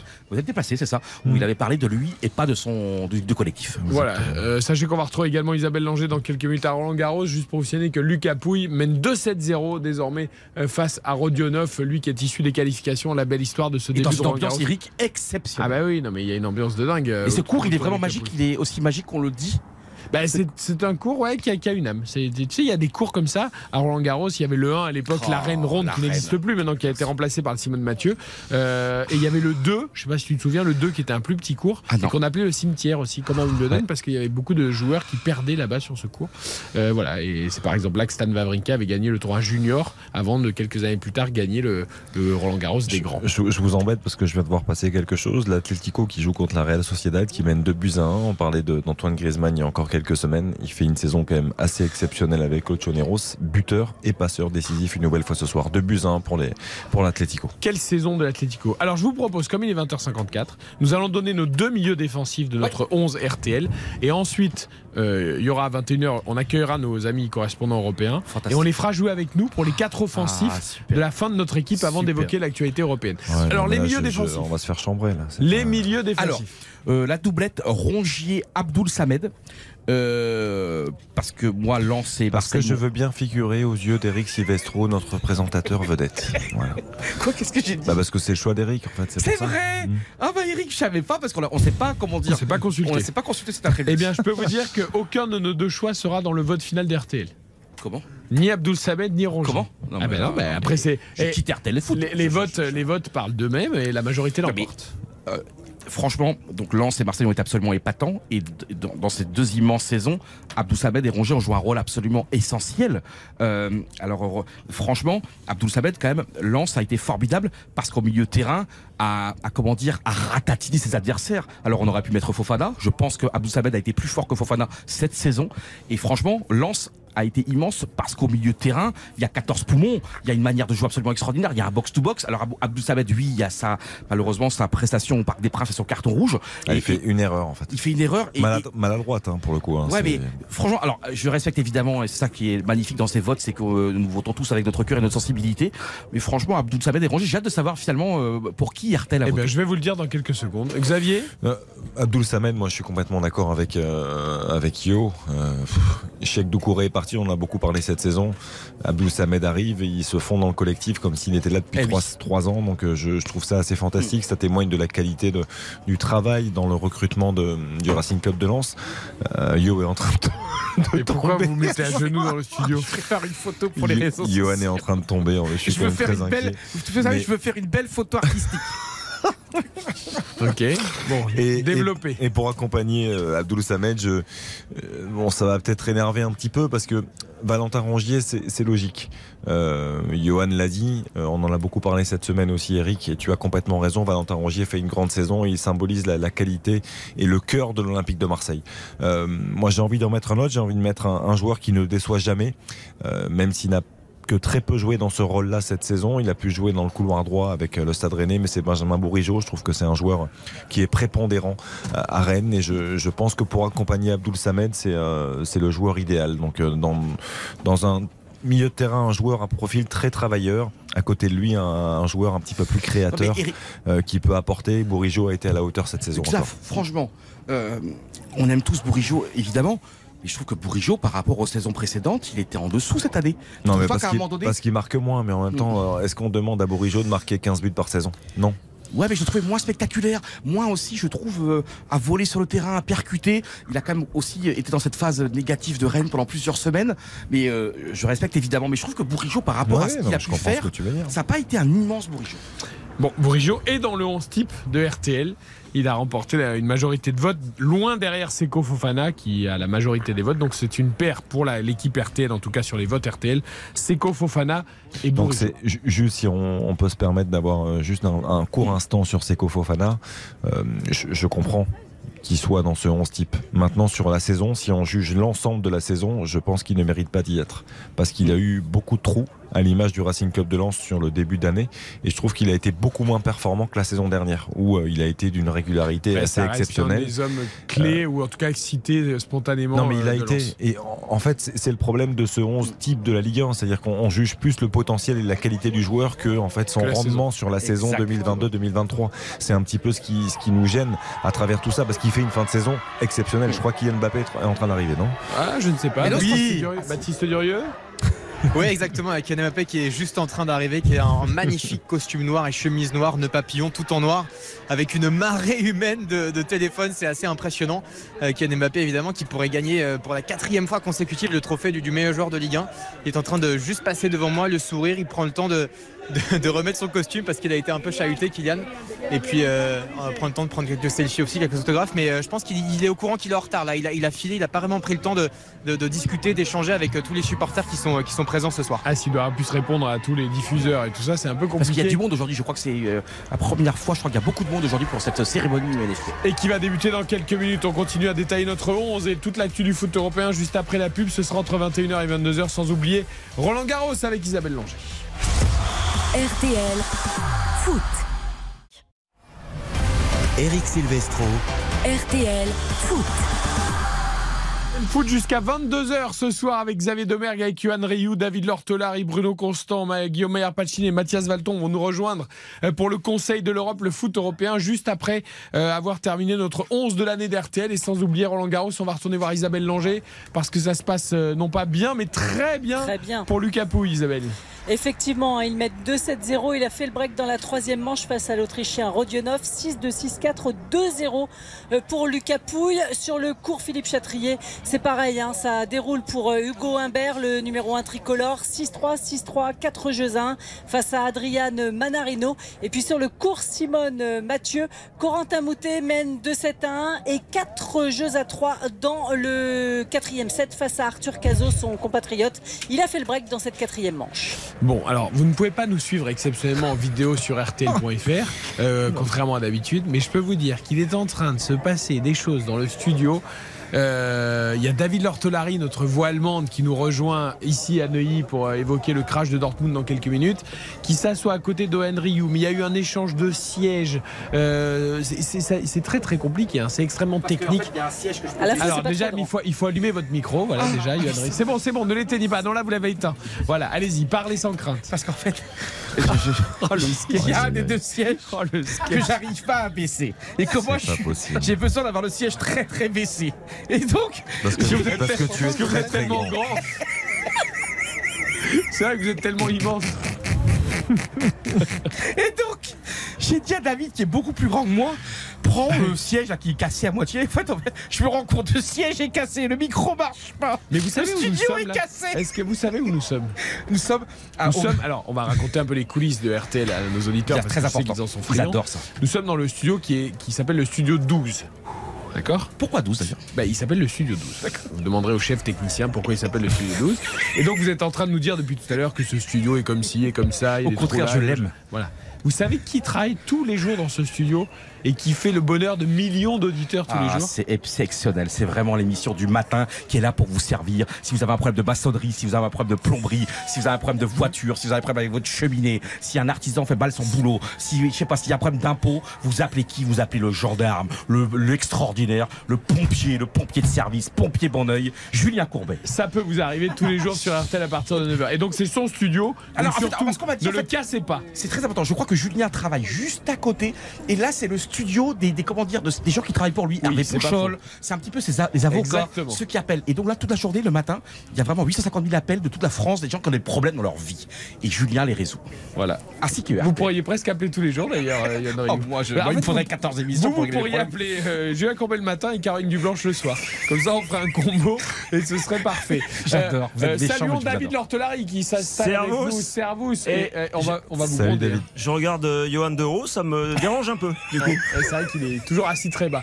Euh, Guillaume Maillard Pacini, également notre voix italienne, finaliste de la Ligue des Champions, s'il vous plaît, avec l'Inter. est là, salut Guillaume. Exactement, buonasera. Finaliste de Salut, C2, Guillaume. de C3 aussi. Bah, bien. Ouais, sûr. Tout à fait, avec la Roma Eh oui. contre Séville, avec la l'oublier, Fiorentina. hein. Tu as bien raison de le préciser. C'est très Euh, important. Parce qu'on est, est beaucoup d'Italiens ici. hein. La Salut, chatemi cantare, la la la la la la. Oh, aïe, aïe, Ne- aïe. perché ne sono fiero, No, sono no, no, un no, no, italiano, un italiano vero. La les chatemi frissons. cantare. Alors, juste pour que vous sachiez, c'est très bien, Johan. Quel Mais c'est pas la cha- c'est pas la chatémie. Oui, c'est la de T. chat- Non, la- la c'est chatémie. la chatémie. Oui, Il n'y a la pas de T. Il n'y a pas de T. La chatemi cantare. Voilà. Voilà. Oh là Oh là, là Hugo Tognazzi, propre. Non, c'est pas Hugo Tognazzi, pardon, c'est. Oh c'est Toto Cutugno. c'est Coco Toutugno. Non, c'est pas, Jean-Michel à peu près. Non mais c'est pas On possible. l'embrasse d'ailleurs. C'est pas c'est pas possible. Coco Coutugno, c'est Toto.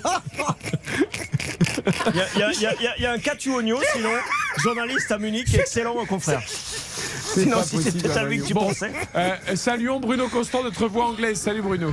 Good evening. Salut Bruno. Ah, vous auriez dû venir en studio avec nous, Bruno. Vous avez, ce soir, c'est Ça aurait été génial. C'est absolument la folie. Comme à la Coupe du Monde. Est-ce que Mathias Valton est là depuis l'Espagne? Salut Mathias. Si, estoy aquí. Bon, Salut ouais. Mathias. Buenas noches a todos. Bon, les amis, alors on va vous mettre à contribution avant de parler de- du foot européen avec vous jusqu'à 22h. Bruno, il en récup un Murano là pour après Par- le tournoi de la presse. Je crois qu'il a, Exactement. il a besoin de récupérer un peu au niveau physique. Parce que comme Yohan Ryu est très bavard ce soir, il nous a raconté plein d'anecdotes de sa nuit à Dunkerque, extraordinaire, etc. etc. Nous n'avons pas encore terminé notre 11 de la Ligue 1. C'est long, hein, savez, parce nous- qu'on a commencé à 20h quand même. hein. Nous désignons notre 11 de la Ligue 1. On a fait, Et donc, on eh a ben, fait que 6 joueurs sur 11. Dans 7 plus on sur est 11. fou, plus on rit. Et donc, on va faire participer nos voix européennes.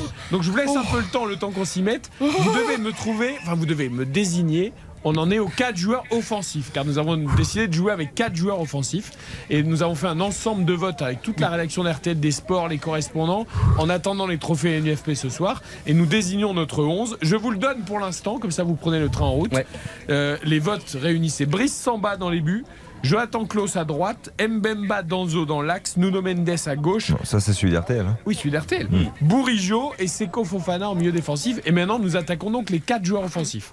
Alors, Donc 4-2-3-1 ou 4-4-2. alors peu importe, on va pas les positionner sur le terrain parce que selon euh, certains, on les a. Mais tu me donnes, Johan, tes quatre offensifs dans ton bah si, équipe faut- type de la saison faut les 1. positionner, Non, mais après, toi, ça explique où tu les as mis. Ah mais oui, tu les donnes tous les quatre. Bien sûr. Faut Alors, être cohérent, Johan Rio. Flips à gauche, à mettre le feu. Non, mais attends. Mais attends, Flips, Tu peux pas attends. commencer en Attends. quatre joueurs offensifs par Flips à gauche. Alexis Flips. Comment voulez-vous qu'on ait un peu de Non, crédibilité dans cette émission de J'essaye de caser tous les talents. Non, et c'est pas ça. Yohan Ryu, Non, Alexis Flips. Flips côté gauche. Mais attends, non mais, non, mais parce qu'en fait, j'ai j'ai des problèmes. Parce qu'en fait, je vous explique. Moi, c'est un 4-4-2. T'as des problèmes, ça on sait que Non, mais des ça, problèmes. 4-4-2. Ça on sait. mais- Donc je mets Flips sur un côté pour mettre le feu. De l'autre côté, je mets Sotoka pour mettre le feu également Oh, à bah, droite. ça va mettre le feu là. Et après, je mets en, euh, en- Donc ça, c'est- et défini, je mets Openda et Alexis Sanchez. Bah, Appelez Flips, les pompiers, hein. Flips, elle vient le caser quelque Oh, part. a- Attends, attends, t'es en train de me dire que ton 11 type, tes 4 offensifs de la Ligue 1, Bien sûr. c'est Sotoka, Bah, attendez. Flips, Mais attendez. Openda et qui dernier Franchement, J'ai déjà oublié le dernier, c'est qui Mais le dernier. Et Alexis Sanchez. Alexis Sanchez. Attends, mais Sotoka, on va en parler deux secondes de Sotoka. Mais Sotoka, il fait une saison absolument extraordinaire. Hier encore, il a été totalement dingue. Lens est deuxième, à quelques centimètres, quelques poussières du titre. Et Sotoka, ça a été l'une des âmes de ce club. International. Il a, il a été, non mais il a été exceptionnel. Mais qu'est-ce que vous avez contre Florian Sotoka qui est Rien, exceptionnel, mais- mais- qui a un parcours de vie. Et Sotoka, je m'excuse, mais Lens, vous avez vu la saison de Lens. Lens a marché sur le Paris Saint-Germain. Lens a marché sur, sur l'Olympique de Marseille. Et Sotoka a toujours été là les soirs où il fallait. Euh, Sotoka, il a été Non, merveilleux comme la- non, mais la- l'interrogation, à la limite, est, est plus sur Flips que Et sur Flips, Sotoka. Flips. Parce que So- Sotoka, tu le dis et tu as raison, fait, fait une grande saison avec le Racing Club de Lens. Il n'y a, il a aucun problème. Bien Après, sûr. de là à le mettre dans le 11 type, bon, ça dépend ce qu'on juge. Est-ce qu'on juge la régularité sur la saison ou est-ce qu'on juge euh, le potentiel et la qualité du joueur? Et Flips, je vais vous expliquer pourquoi. C'est- Arrêtez-vous là, rapidement. Et juste, je précise quand même que Reims a été 19 matchs de Ligue 1 d'affilée sans perdre. Et ils perdent juste contre Marseille alors qu'ils Ouais, mènent un 0 mais on par pense Balogun. plus à Balogun Non mais attends, pendant Waito, 19 ou- matchs quand même, n'oublions pas, pendant 19 matchs, Reims a été extraordinaire. Et Reims a fait peut-être le match de la vie au Parc des Princes, à partout, le Paris Saint-Germain mangé. T'es quatre joueurs offensifs, Xavier. Bah, moi j'ai été un peu embêté notamment sur le couloir droit parce que le, le couloir droit au poste d'ailier droit je trouve que si on est cohérent hein, à travers les postes parce que tout le monde ne l'est pas euh, visiblement mais, euh, mais, mais si on est cohérent par rapport, par rapport aux qualités aux qualités de chacun Petit carton Euh, jaune, là. non alors moi je suis parti sur euh, Kylian Mbappé à gauche ça me paraît être d'être d'une évidence euh, assez incroyable Alexis Moins Sanchez Flips, mais Alexis Sanchez en, en soutien de Loïs Openda. Et là où j'étais un petit peu gêné, c'est dans le couloir droit. Pour repiquer, moi j'aime bien les, les fausses pattes dans ce rôle-là. Donc euh, euh, je sais que ça va faire euh, râler un petit peu. Je, je m'interrogeais, c'est mon côté bordelais avec Adamounas, mais je pense qu'il a manqué de Ah constance. bah évidemment, je mais, te confirme. mais, mais je, je suis parti sur Ludovic Blas parce que c'est un joueur C'est que vrai qu'il a j'aime été très constant. Ah, mais c'est vrai que Nantes est sur le point de descendre. Non, il n'a pas été très constant. Ah, je sais mais, pas, comme tu mais- dis, euh, mais non, mais il fait quand même une saison à 7 buts, 4 passes D, c'est Ouais. pas ridicule. Ah. Et, et Dans ce- l'investissement et et tout, il a été dans ce rôle-là- sur Sotoka et. Flips. et dans, ce, ce rôle-là, je pense qu'il peut être intéressant. Là, sur Blas, je chambre aussi euh, Xavier Oui, Domergue. mais tu as raison. dans mais le je- 11 mais type je- de Ligue 1 de la non, mais après, j'essaye de trouver des choses. Euh, évidemment, si on dit euh, que des évidences. Bien sûr, on prend Bon, je vous donne mon, mon- mes quatre offensifs. Ah. Mbappé à gauche. Ouais. Impossible de faire autrement. Évidemment. Sanchez, Lacazette devant. Ok. Et moi, j'avais mis Bourigeau à droite, puisqu'il a joué une partie Ouais. de la saison à droite et que Bourigeau apporte de l'équilibre dans mon 11 à moi. Oui. Voilà. Voilà pour mes quatre offensifs à C'est cohérent. David Lortelari, qui est en train de faire ça, son petit schéma sur son journal. Oui, parce que j'en avais 5 pour les David, 4 places que vous mais il n'y a que proposez. 4 places. David, Alors, tu n'as pas le droit de mettre Timo Werner. hein. Bon. je rappelle qu'Alexis Ni Coucou non plus. Je rappelle qu'Alexis Sanchez n'est même pas nommé dans les trophées NFP. Tiens d'ailleurs avant vous David, Baptiste Durieux pour les quatre offensifs qui est justement au pavillon Gabriel pour les trophées. Exactement. Euh, bah moi, c'est très simple. Je vais mettre Rémi Cabella en numéro 10, euh, joueur exceptionnel Oh, très avec bon le choix. LOSC, Ah ouais. euh, Oui. qui a fait euh, très décisif aussi, Oui. au-delà de- du contenu, mais le comptable, c'est beaucoup de passes et beaucoup de buts. Euh, à gauche, je mets Kylian Mbappé, évidemment. Alors après, il y, y a eu un peu match parce qu'effectivement, il y a une concurrence qui est assez féroce cette année. Néanmoins, j'ai choisi Alexandre Lacazette euh, pour son état d'esprit, pour le Ses fait 27 qu'il buts. tutoie Kylian Mbappé, effectivement, dans le classement des, des meilleurs buteurs de la Ligue 1. Il le sera peut-être d'ailleurs, ça on ne le sait pas encore. Donc il sera vraiment numéro 9. Et puis je vais mettre Alexis Sanchez sur un côté, sur le côté droit, parce qu'il nous a tous bien. régalé pour pareil son état d'esprit. Ouais, parce que c'est parce que, que là, parce que c'est vraiment ouais, c'est vraiment un joueur de couloir. T'as raison de le mettre à droite avec Sanchez. c'est. Ouais, mais on non, peut mais considérer je- que je pense qu'il Cabella peut se débrouiller, Xavier. Cabella Mais non, mais à ce soit on fait des équipes cohérentes, soit on n'en fait pas. en Non, fait. C'est-à-dire que Jonathan Grady- latéral droit très bien, mais mettez-le, essayez de le mettre sur un match. Alors on va ça, voir si je peux permettre, vraiment, pour moi, il, Baptiste, je plaisante, hein, c'est juste pour, pour t'embêter. Baptiste me retourne, il est 21h10 et là franchement c'est ce qui est beau c'est d'être convaincu. Ah oui. Et là Et franchement tu veux dire que tu remplaces Flips par Mbappé non, T'as été convaincu par, Mais sûr par ça Baptiste pour moi c'est Cabella. Ah, je- parce que j'ai adoré Et ce qui, j'ai adoré Cabella et Cabella j'aurais dû le glisser quelque part. Et T'enlèves tu le mets où, Sotoka, alors alors Et j'enlève, euh, bah, j'enlève. En fait, finalement, j'enlève, j'enlève, j'enlève Rongier. Et je Ah mets. non, Rongier, mais- il est plus bas, Ouais, mais oui, mais j'essaye de trouver une solution. Et tu mets qui alors Parce que en franchement, eh, tu- franchement, une équipe coachée par Johan Ryu, Flips, Sotoka, Cabella, Ouais. Openda et Sanchez. Et c'est pas et si cher que ça. 12ème de Ligue 1, Et c'est tu pas mets mal. qui en relayeur alors En relayeur, je mets euh, bah, en Avec, relayeur euh, Abdou Samed. Samed et, Avec lui et voilà. Et franchement, Il est tout seul. Et je le mets tout seul. Bon, top. David après, on voit, Lortelari. après on voit. Je vais, David je- Lortelari. je vais remettre de l'ordre, Eric, j'ai le droit. Oui. Je vais faire une entorse sur le positionnement de Lionel Messi, mais je vois pas comment on ne peut pas, même dans cette saison actuelle, mettre un Messi dans un, dans un panier offensif. Donc, euh, pour mettez moi, il je vais le mettre à droite, comme À il était à une époque à Barcelone. À gauche, euh, Kylian Mbappé. D'accord. La casette soutenue par Alexis Sanchez. Et donc, je sacrifie Openda, malheureusement, pour Lens. Vous savez quoi? Le vote que vous venez de donner, David Lortelari, c'est le vote final de RTL. Ben voilà, on remet avec- de l'ordre. Avec tous les votes réunis. Et on n'a pas regardé. hein. C'est Messi à droite, Sanchez, Lacazette et, et Mbappé. Baptiste, j'ai entendu, franchement. j'ai entendu Mathias Valton acquiescer en Espagne. Bah, évidemment. Euh, mais, ça, c'est parce euh, que vous voulez euh, qu'il revienne au Barça, c'est tout. Vous faites, bah, une opération séduction. Mais non, mais, mais, si. Enfin, je veux dire, on peut dire ce qu'on veut, mais si. Il, est en double-double cette saison, non Non, c'est vrai. Hein mais il, est non, mais il est agaçant, il est frustrant, on est tout ce qu'on veut. Il ne court pas depuis 4 ans. Moi, je vous prends le pari. Je vous prends le pari que ce soir, il sera. Je me demande si. Enfin, Messi, c'est, enfin, on peut pas renier Messi, quoi. Oui, mais c'est pas parce que c'est Messi qu'on doit tout lui donner. On va pas lui donner le Ballon d'Or parce que c'est Messi. On va pas lui donner le titre de trophée du meilleur joueur de l'année parce que c'est Messi. En revanche, il mérite le Ballon d'or. Parce que jamais de la vie, il est arrivé avec l'Argentine, mais il a porté cette équipe. Non, le, match, deuxième match contre le Mexique, quand ils sont contre le Mexique, c'est lui qui marque le but. Il est extraordinaire en huitième, en quart, en demi-finale. Il fait Et par contre, je dis oui oui, Xavier, bien évidemment, Ludovic Blas, sans aucune objectivité. Sans aucune objectivité, parce que je suis nantais. Je pense que vous. Mais je crois que vous faites trop, mangez trop de tapas, vous êtes déjà trop à l'apéro en Espagne. Non, non, on, on, mange jamais suffisamment. C'est que, que l'apéro. Ludovic Blas, franchement, dans le 11 type de la Ligue 1. Euh, Soyez sérieux. Ouais, parce que euh, franchement, je trouve que c'est beau d'avoir des coups de cœur, c'est beau d'avoir des convictions, des mécaniques et la compagnie. Mounetsi, on le met pas? Non mais, non j'ai préféré Mathias Valton. Vous avez ou quoi Mathias Valton, vous vous déconnectez 5 minutes, vous allez prendre une douche froide et puis vous revenez quand vous avez retrouvé vos esprits. Là, vous êtes en train de me dire que dans vos 4 offensives de la Ligue 1, vous mettez Mounetzi non, je mets Open... et Blas. Je, mets Openda, Mbappé, Messi. Vous savez que si vous êtes sur RTL, là, vous n'êtes pas chez votre non, je, mets, Openda. Et c'est pas Guito, hein Et eh, c'est pas Guito ici, hein On est dans RTL Foot, là. Hein. Bien évidemment.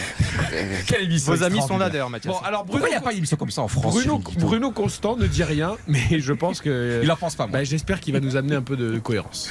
Vous voulez que je vous prête quelques grands attaquants de première ligue Oui, euh, c'est ça. On a tout ce qu'il faut en attaque. On a tout ce qu'il faut. Openda, bah la Lacazette, Sanchez, Mbappé. on manque, juste euh, pas d'attaquant. Jadon Sancho, qui a été très bon encore aujourd'hui. Alors, qui tu mets dans les quatre, euh, Bruno Non, mais c'est à peu près ce qui a été dit. oui, je vois pareil. Je vois pas comment ne pas mettre Messi. Euh, il a un talent Mba Mbappé pour ses buts, mais vraiment pour ses buts, parce que sa saison elle est quand même bizarre. Euh, J'oserais même ne pas le mettre en fait. Mais euh, et après ça, devant, ça et après énerver, devant, C'est pour énerver Eric. Vous êtes des fous. vous êtes des fous. Si le PSG est c'est uniquement grâce à Mbappé, terrible, les amis. Constant, non, ils ont, bah non, mais c'est pas que ah bon grâce à Mbappé. Ah bah, euh, beaucoup, hein, parce que Neymar, Messi, Neymar, la première partie de saison, oui. Neymar sous la première partie de saison était le meilleur Parisien. Oui, c'est vrai, c'est vrai. Mais c'est pas là où ça a euh, compté. Hein. Bah, ils ont pris des points hein, sur la première partie. Ah oui, bah, beaucoup plus que sur la deuxième. tout le monde, donc forcément, c'était oui. Non mais... Neymar, il se blesse pas, il fait pas exprès de se blesser quand même. Neymar, il marche sur l'eau. Euh, si Mbappé n'a pas un minimum de cohérence sur l'ensemble de la saison entre Neymar qui a joué deux semaines oui, mais pas sa faute. Et, et, Messi qui après la Coupe du Monde a pris six mois de vacances. S'il n'y a pas Mbappé pour tenir la baraque toute l'année, PSG pas champion. Neymar se hein. blesse comme on Ah, c'est pas de sa faute alors. Bah attends, ah, d'accord. Donc le commence la Coupe du parce que là, là, on aborde quand même un sujet qui est quand même. On a quand même Neymar dans. Donc c'est pas de euh, sa faute. S'il se blesse, c'est pas de sa faute. Bah t'as vu les les, gravissimes blessures qu'il a eu depuis quelques années. Si, il, y a eu des tacles, il y a eu des. c'est la malchance. S'il ne se fait pas opérer euh, juste avant la Coupe du Monde euh, 2018, c'est pas de sa faute mais ce serait bien qu'il y ait une pression absolument insensée. Non, mais comme il pression, je m'en fous de la pression. S'il si, s'était fait opérer à ce moment-là, jamais il n'aurait eu ces soucis-là. Jamais il n'aurait eu cette, euh, cette Attends, fragilité. Neymar, il est énorme à la non, Coupe du Monde. Hein. Neymar, il marque contre la Croatie pour la prolongation. Il y a un 0 Il est en énorme forme. Ce n'est pas le débat du soir. On revient à C'est quoi le débat d'ailleurs C'est le 11 avec les 4 offensives. Donc Messi. Alors, du coup, vous l'enlevez ou pas Mbappé, Bruno Constant? Non. Non, je vais le laisser quand même. Bon, bah oui, bah, c'est pas, pas, euh, euh, pas pour faire de la charité, hein, non plus. Hein. Oui, oui. Bon, et euh, après non, non, mais après, c'est surtout, sur les, surtout sur les deux attaquants. C'est difficile de ne pas mettre la casette. Et, entre Alexis Sanchez et Openda, c'est difficile aussi. Mais, donc, Sanchez, attendez, parce que vous mettez, vous mettez Mbappé juste pour ses buts et la casette, c'est pas juste pour ses buts. Non, mais il faut un ah, numéro 9. Eric. plus que débute, euh, ah, la casette quand même. Ah, mais je sais pas, je sais pas, je, je vous ah, pose la question. Il faut un 9, c'est vrai. Non, mais la casette, Alexandre, la casette, je l'ai mis aussi, donc euh, je suis tranquille avec ça. Bah, il a mis 27 buts, Mbappé 28, je suis pas sûr qu'il ait beaucoup plus participé au jeu. Non, mais c'est un attaquant qui décroche, qui fait jouer ses coéquipiers, qui a quelques passes décisives. Enfin, c'est Et moi, je dis Openda parce qu'Mbappé n'a pas de passe décisive cette année. Parce qu'Openda, n'oublions pas qu'il y avait une équipe fabuleuse de lance, mais il fallait quand même quelqu'un pour les mettre au fond, pour concrétiser ce travail, pour concrétiser ce rêve de jeu. Et bien, Openda, t'imagines la pression, il était quand même au Vitesse Arnhem l'an passé, il était en Belgique avant, et sous pression, eh bien, il a mis but sur but. Et, du coup, Sanchez, le quatrième, Bruno Mais je, aller plus loin. Est-ce que 20 buts d'Openda avec le RC Lens, est-ce que c'est pas mieux que 28 buts de Mbappé avec Et le voilà, c'est pour ça que j'ai pas mis Mbappé dans cette équipe. Ah. Et Mbappé, ouais, alors, alors, alors, attendez, moi je, ah, ok, pourquoi pas, j'entends l'argument, mais alors je vais vous dire dans ces cas-là, on met pas Openda non plus et on met Habib Diallo qui a mis 20 buts avec Strasbourg.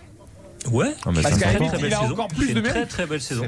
Ça s'entend, bien sûr. Il a encore plus de mérite. Bah Bien sûr. Et après, là, franchement, tu, tu, tu me scies. Eh oui. Alors j'étais convaincu par qui tout à l'heure déjà qui a fait un, par, Baptiste qui avec son là. vous qui vous avez ouais, Là j'étais convaincu par toi. Finalement je vais changer mon. Bon, Guillaume Allaire Pacini, le 4 les 4 de devant. Euh, alors déjà moi je vais mettre Openda parce que c'est le futur attaquant de l'AC Milan donc j'y tiens. Euh... Il partira pas de lance. Non, non, évidemment. Non, mais non. Comme, comme, on en parle beaucoup en Italie ces derniers jours. Oui, c'est vrai que le Milan s'intéresse à lui, mais il va pas partir de Lens. Euh, à... Non, et surtout quand. Ouais, la Gazzetta fait une valeur de 25 millions, ce qui est assez étonnant quand même pour un joueur qui a une contrat. Première offre. Une... Première offre. Oui, première offre peut-être, mais. Voilà, mais disons qu'en plus que Lens est qualifié maintenant que les champions, j'ai du mal à voir Openda partir pour euh, pour 25 millions, mais j'hésite entre Openda et la casette, mais je vais plutôt prendre Openda, Mbappé évidemment, Merci. je vais pas mettre Messi. Je vais pas mettre Messi. Je vais mettre Alexis Sanchez parce que quand il est parti de l'Inter, euh, j'ai beaucoup d'affection pour lui et je trouve qu'à l'OM, mine de rien, il a fait sa saison. Il me manque un ailier droit. Donc l'ailier droit, euh, j'hésite, j'ai envie de prendre Cabella même s'il n'est pas vraiment ailier droit, mais il me manquerait un ailier droit de métier. Donc euh, je voulais choisir, mais dans l'idée Mbappé, Sanchez, Openda et après, il me manque juste un ailier droit. Pas mal. Hein non mais. Qu'est-ce qui se passe Qu'est-ce que je vous ai dit sur ce Qu'est-ce qui se passe Ça, c'est pas possible, ça. C'est le sabotage ce soir. C'est le sabotage du RC. Bon, on a fini. Il y a le France Inter qui est venu ici pour nous piquer. On a fini. Ah, dernier tour de table, dernier tour de table, puisque la cérémonie du trophée UNFP débute euh, à l'instant. Ah. Je vous demande, donc là pour le coup, c'est pas notre 11 à nous, c'est parmi les nommés, si vous deviez décerner votre prix. Euh, oui, ça coupe Mathias, mais on va régler le problème, il n'y a pas de souci. On entend Mathias à l'antenne, on entend tout. On vous entend bien, Mathias. J'aime cette, radio. Meilleur joueur Mbappé, Messi, Openda, David, Seko, Fofana. C'est pas moi qui ai choisi, ce sont les nommés du trophée on, UNFP. On, on à qui, vous dé... pas, qui tu décernes le trophée du meilleur joueur de la saison Ligue 1 Tu m'avais dit qu'il fallait en fait que chacun donnait les joueurs qu'il voulait. Oui, mais là je te demande par rapport au trophée. Catégories. Ben, je te les donne. Bah, Mbappé. Bah, Messi, Openda, David et Seko Fofana. Ce sont les nommés officiels. Ah, il n'y a pas Sanchez. Non, mais non. Ah, merci. Toi aussi tu trouves ça scandaleux. Bah, attends, mais Sanchez pour moi non, est le ça meilleur va, joueur. Il découvre la liste maintenant. Non, mais, non, parce qu'en fait, je ne peux pas y croire. Vous me dites Alexis Sanchez. Non, mais c'est Alexis Sanchez. Non, mais parce que pour moi, ça me On te demande de faire ton choix, on n'en a pas. Non. non. mais Alexis Sanchez, va évidemment. Va vite. Mais il, est absolument extraordinaire. Il il c'est un champion qui a tout gagné. Et ça, là, il ne proteste jamais contre l'arbitre. Il a porté le aussi, mais il n'est pas dans la liste. Donc, dans ceux qui sont dans la liste. Ça fait 10 jours qu'on sait. Ah, bah, David, ça peut pas être David, même si j'adore ce joueur. Et bah, Seko Fofana, Openda, bah, Messi, et Mbappé. Alors, alors, Openda. Parce qu'Openda, il met 20 buts. Ok. Voilà. Xavier. Moi qui aime Mbappé. Moi aussi, Kylian Mbappé, évidemment. Euh, Baptiste Durieux, qui est là-bas au trophée UNFP. Est-ce qu'on l'entend, Baptiste? On n'entend plus. Il est sur le tapis rouge, il est sous le tapis. Euh, oui, Eric. Ah, on l'entend. toi, par rapport au nommé du trophée NFP, tu donnes le prix à qui du meilleur joueur Il est sous le tapis. Euh, à Kylian Mbappé. Et d'ailleurs, euh, première information, c'est Nuno Mendes hein, qui est élu officiellement meilleur espoir de, la Ligue, hein, ah. le latéral portugais du, Paris Saint-Germain. Très bien. J'ai l'impression que les votes vont être. Je suis très inquiet pour les votes du trophée NFP. 15 bons matchs. nous, par exemple, tiens, meilleur espoir, t'aurais voté pour qui? Alors la liste, c'est Barcola, Cherki, Wai, Mendes et Ben Seguir. Eli Wai de mon côté. Euh, alors Barcola, il n'a pas énormément joué, mais euh, sur, euh, il fait une fin de saison absolument canon. Barcola, Barcola. Et je ferais qu'on m'explique comment Ryan Cherky peut être dans la liste. Parce que Ryan Cherky, quand même, le nombre de bons matchs qu'il a fait, c'est ce qui fait du clic. Eh oui, c'est le talent. C'est le talent. C'est terrible. Mais oui, mais alors à ce moment-là, c'est franchement. Non, mais ce sont les joueurs qui votent. C'est ça qui est terrible. À un moment donné, tu votes pour un talent plus que pour une régularité et une saison. Là, par exemple, moi, pour moi. Mais en fait, les joueurs de foot ne regardent même pas les matchs. Mais soyons honnêtes, soyons honnêtes. Ce soir-là, donc il vient d'être élu Nuno Mendes. Moi j'adore Nuno Mendes, Pour moi, c'est il a joué la moitié des matchs. Wai a mis 20 buts avec Montpellier, bien sûr. Bon. Wai, c'est pas lui le meilleur espoir. Non, pour moi c'est Barcola parce que Barcola il m'a il m'a tapé dans les mirettes. Barcola il a joué 6 mois. Eh mais, oui, Barcola il est très fort. Mois, Barcola il fait 7 buts 5 passes certes, mais sur la deuxième partie de saison en fait, il joue à partir de janvier. Donc tu peux pas élire quelqu'un sur euh, une eh demi-saison. par exemple, tu vois, je te prends un autre exemple par exemple Thomasson que j'aurais pu aussi. Thomasson il est à Strasbourg à travers la saison, mais il arrive à Lens et Lens il fait 6 mois exceptionnels en juge une saison. Nous, on est là pour juger une saison. Si les joueurs ne la jugent pas comme cela, voilà. Et Eli Wahi. on est en train de s'engueuler sur un trophée bidon. non, mais Eli Wahi fait 17 buts. On en a rien à faire. J'adore. 20 ans. Trophée mais les joueurs, ils savent pas pour qui ils votent. Eli Wahi. 20 ans. 20 ans. Deuxième saison en professionnel au plus haut niveau. on s'est pas engueulé pendant 3 semaines au Sri Lanka. On va pas s'engueuler. On s'engueule pas. 17 buts, 5 passes décisives. Bon, je demande à Bruno Constant. Le meilleur espoir, il aurait voté pour qui? Bah oui, évidemment. Enfin, Oui, évidemment. Mathias Bah oui, est-ce qu'on l'a Wai, retrouvé pareil. La saison, ouais. Guillaume Maillard Pacini. Alors moi, pour le meilleur joueur de l'année, j'aurais dit Mbappé. D'accord. Et pour l'espoir Ouais, aussi. Oui aussi. Même chose, même chose, c'est difficile de faire autrement. Un peu de cohérence. Euh, L'entraîneur, ça va aller très vite. Tout le monde vote pour Francaise? Oui. Alors, Oui. Non, non, mais je, je veux pas, je veux pas orienter les votes. hein. Non, alors si vraiment- quelqu'un a quelque chose à dire, il le dit. Encore une fois, c'est pas pour qu'on ait tous le même nom. Évidemment, Franquet, ce qu'il fait est absolument. Et moi, je le dis depuis le début de la saison. Je suis le PSG, je prends Aise. Je suis un grand club étranger, je prends Aise. T'emballes N'oublions- pas non plus. N'oublions pas que le Milan AC, je le répète toujours, le Milan AC, dans- à la Bon, fin des années 80, bah, tiens, je te pris- rappelle qu'il a mis Philippe Célier gauche. hein. Non, a pris, Non, puis on a pris Arrigo Sacchi, que qui est entraîneur à Parme, deuxième hein, donc, euh. division. Il faut oser dans la vie. J'ai posé la question d'ailleurs à, à Hier. Je lui ai dit d'ailleurs, bah, Franck, est-ce que vous avez été contacté par le PSG Il m'a dit non, mais il a dit quand même, euh, c'est très important hier soir en conférence de presse. Il a dit euh, Je vais rencontrer mon président dans quelques jours. Euh, je vais réfléchir parce qu'il sait très bien quand même qu'il a emmené Lens si haut. Et il va voir aussi si euh, est-ce que Lens va avoir les moyens de garder. Parce que si, si Lens perd euh, 4-5 joueurs. Aise, il peut pas rester non plus quoi? Il a dit, il a dit clairement j'ai des con- j'ai été contacté par certains, euh, oui, j'ai des contacts. Donc franchement, Aise, c'est absolument merveilleux. Mais pour pas, disons, mettre ce nom qui est évident, mais je veux mettre vraiment une pièce sur ce Will Steele. N'oublions pas 19 Il matchs sans défaite cette saison. Il est pas nommé. Oh Il n'est pas nommé, mais oui, mais non. non, mais Will Steele, Mais des mal plus même. matchs de la saison, c'est Reims Oui, au oui, Parc mais des il a Princes mal contre fini Franck. quand même. On te, on on te demande de choisir un Les autres qui est dans la là-bas, liste. d'ac- d'accord avec Francaise Bah, Bien évidemment. Ok, on va, le gardien, ça va aller vite aussi, je pense, parmi les nommés. Hein. Samba, Lopez, Donnarumma, Chevalier, Paul Lopez. Samba. Samba. Samba, c'est c'est 15 clean sheets cette saison. C'est le gardien de la meilleure défense de Ligue 1. Je pense qu'il n'y a pas photo Ouais, sur, euh, sur, sur les nommés. hein. Sinon, moi, j'ai un- on le disait tout à l'heure, j'ai un vrai coup de cœur pour Matsels Ah, qui fait une saison fantastique avec Strasbourg encore. Je prie tous les jours pour qu'il Pourquoi signe. accélère le mouvement Parce que là, on va parler du foot Ah, européen. on marque une courte pause, 21h23. Lucas Pouille sera peut-être qualifié pour le nous, deuxième tour de Roland Garros. Il des- Avec Isabelle. Langer après la pub. Je les adore. Et le Conseil de l'Europe, à tout de suite. Nous sommes ensemble jusqu'à 22h. RTL Foot. Eric Silvestro. RTL Foot. Soirée très mouvementée jusqu'à 22h dans RTL Foot, mais quel plaisir de vous accompagner ce dimanche soir encore. Nous sommes ensemble jusqu'à 22h. Dans quelques secondes, toute l'actu du foot européen, le crash de Dortmund, le titre de champion du Bayern, l'Inter qui finit très fort avant de défier Manchester City en Serie A. On parlera également d'Alan de Newcastle en Ligue des Champions 20 ans après, et puis de Luton Town qui rejoint la Première Ligue, et puis un nouveau neuf au Real Madrid, Bellingham peut-être aussi euh, sur euh, la Casablanca, tout ça dans quelques secondes. D'abord, Roland Garros, Isabelle Langer, c'est la belle histoire de la semaine et elle va se poursuivre peut-être encore quelques jours supplémentaires puisque Lucas Pouille sert pour le match après être sorti des qualifications pour rejoindre le deuxième tour. 1h52, 6-2, 6-4, 5-3, 15-0 euh, pour. Lucas Pouille. Ah ouais, contre Rodionov. Bon, à la fois, euh, Rodionov, je pense qu'il lui était déjà rentré dans la tête euh, lors du dernier tour des qualifications.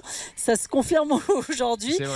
En, tous les cas, s'il marque les, les trois derniers points, qu'il se qualifie pour euh, ce deuxième tour, savez-vous qu'il pourrait retrouver éventuellement? Ah non, mais vous allez nous le dire. Du Et tout. Ça va être très sympa.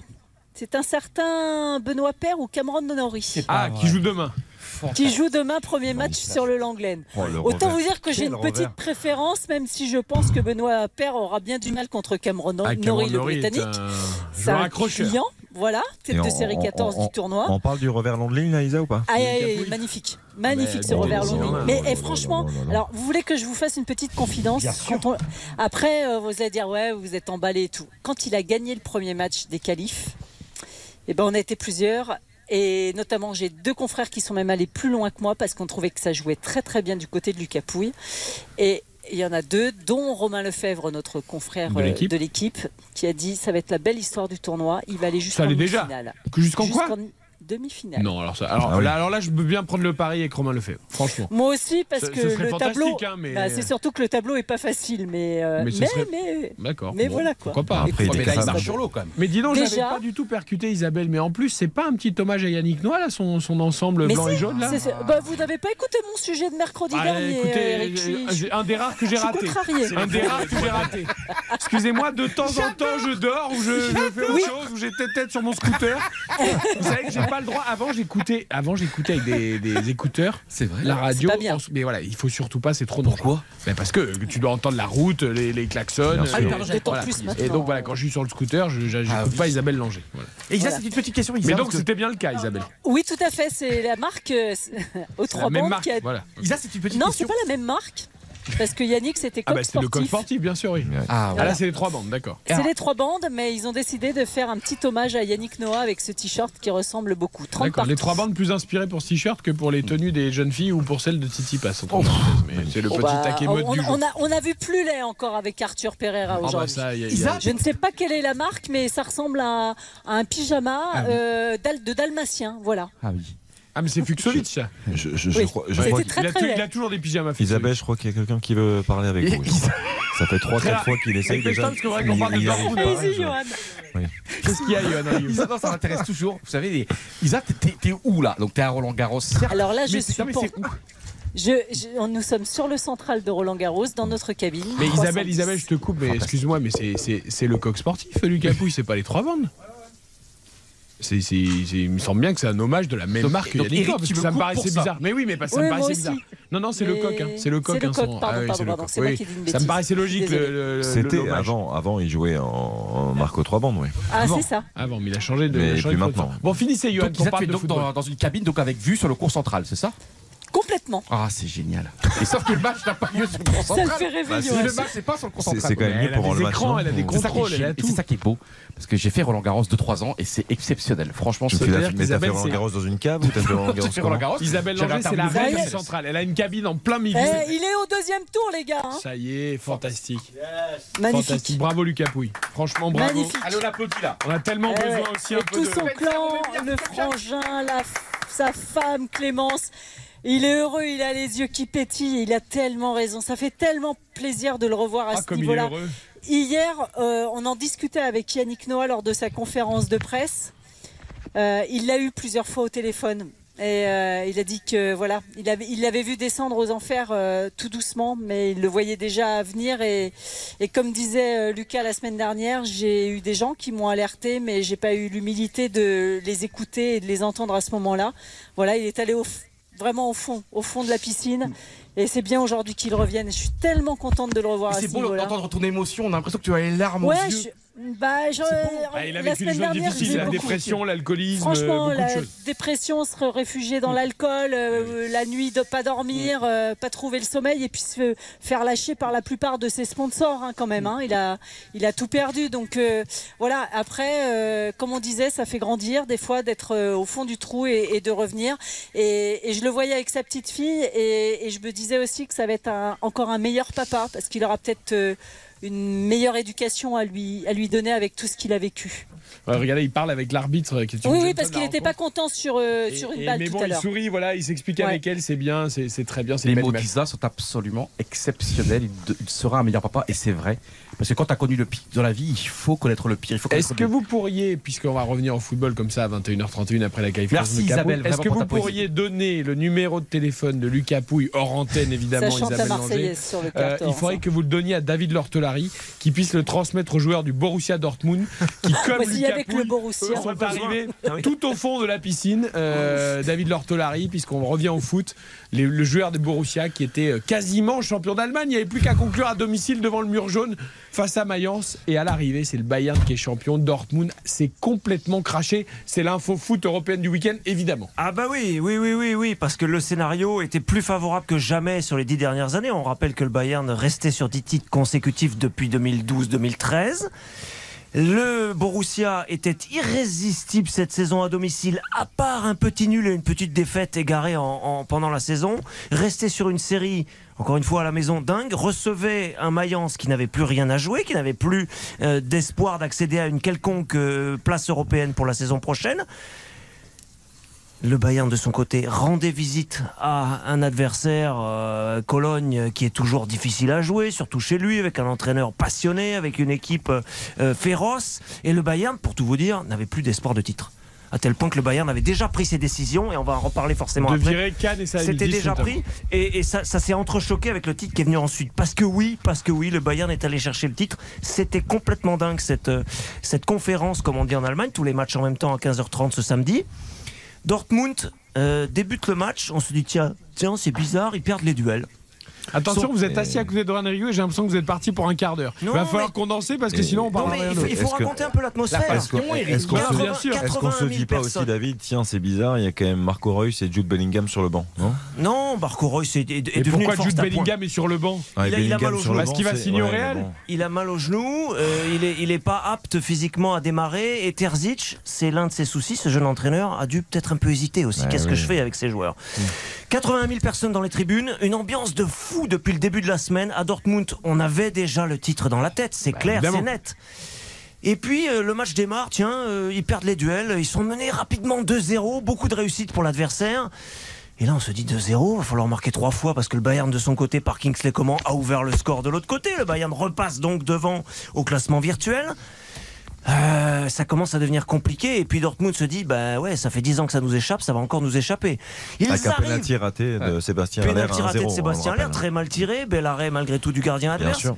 Ils arrivent à se remettre un peu en, en selle avec euh, une, une égalisation de Rafael Guerrero, me semble-t-il, pied droit, alors que c'est un gaucher. On se dit tiens, ça peut Il rebasculer. dans réduit le score sens. et après c'est Souleux qui Réduit égalise. l'écart. Ouais. Souleux égalise dans les arrêts de jeu. Le Bayern s'était fait rattraper de son côté, donc Dortmund était naturellement repassé devant au classement.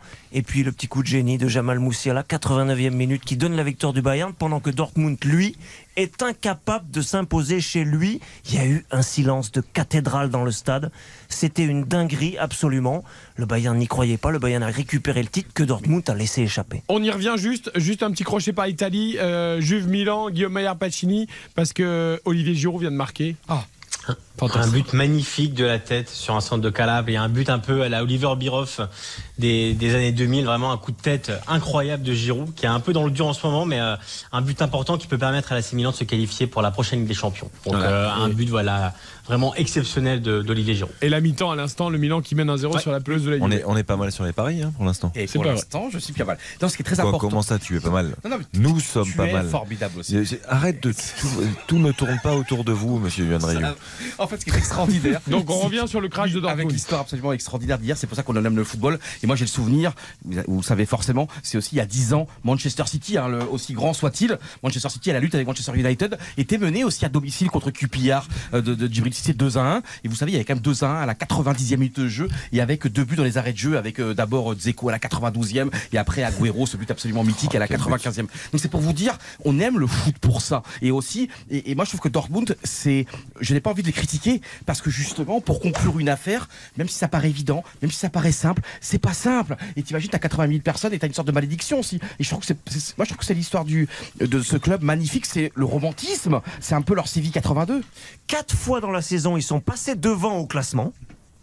Chaque fois, le match suivant, ils ont perdu à Dortmund. C'est Non, vrai, et pourtant, il y a des joueurs d'expérience. Marco Reus, 34 ans. Mats Hummels, expérience énorme. Niklas Zule, grosse expérience. Gregor Kobel est un international suisse qui a, à part son énorme bourde contre le Bayern, a été très bon dans la saison.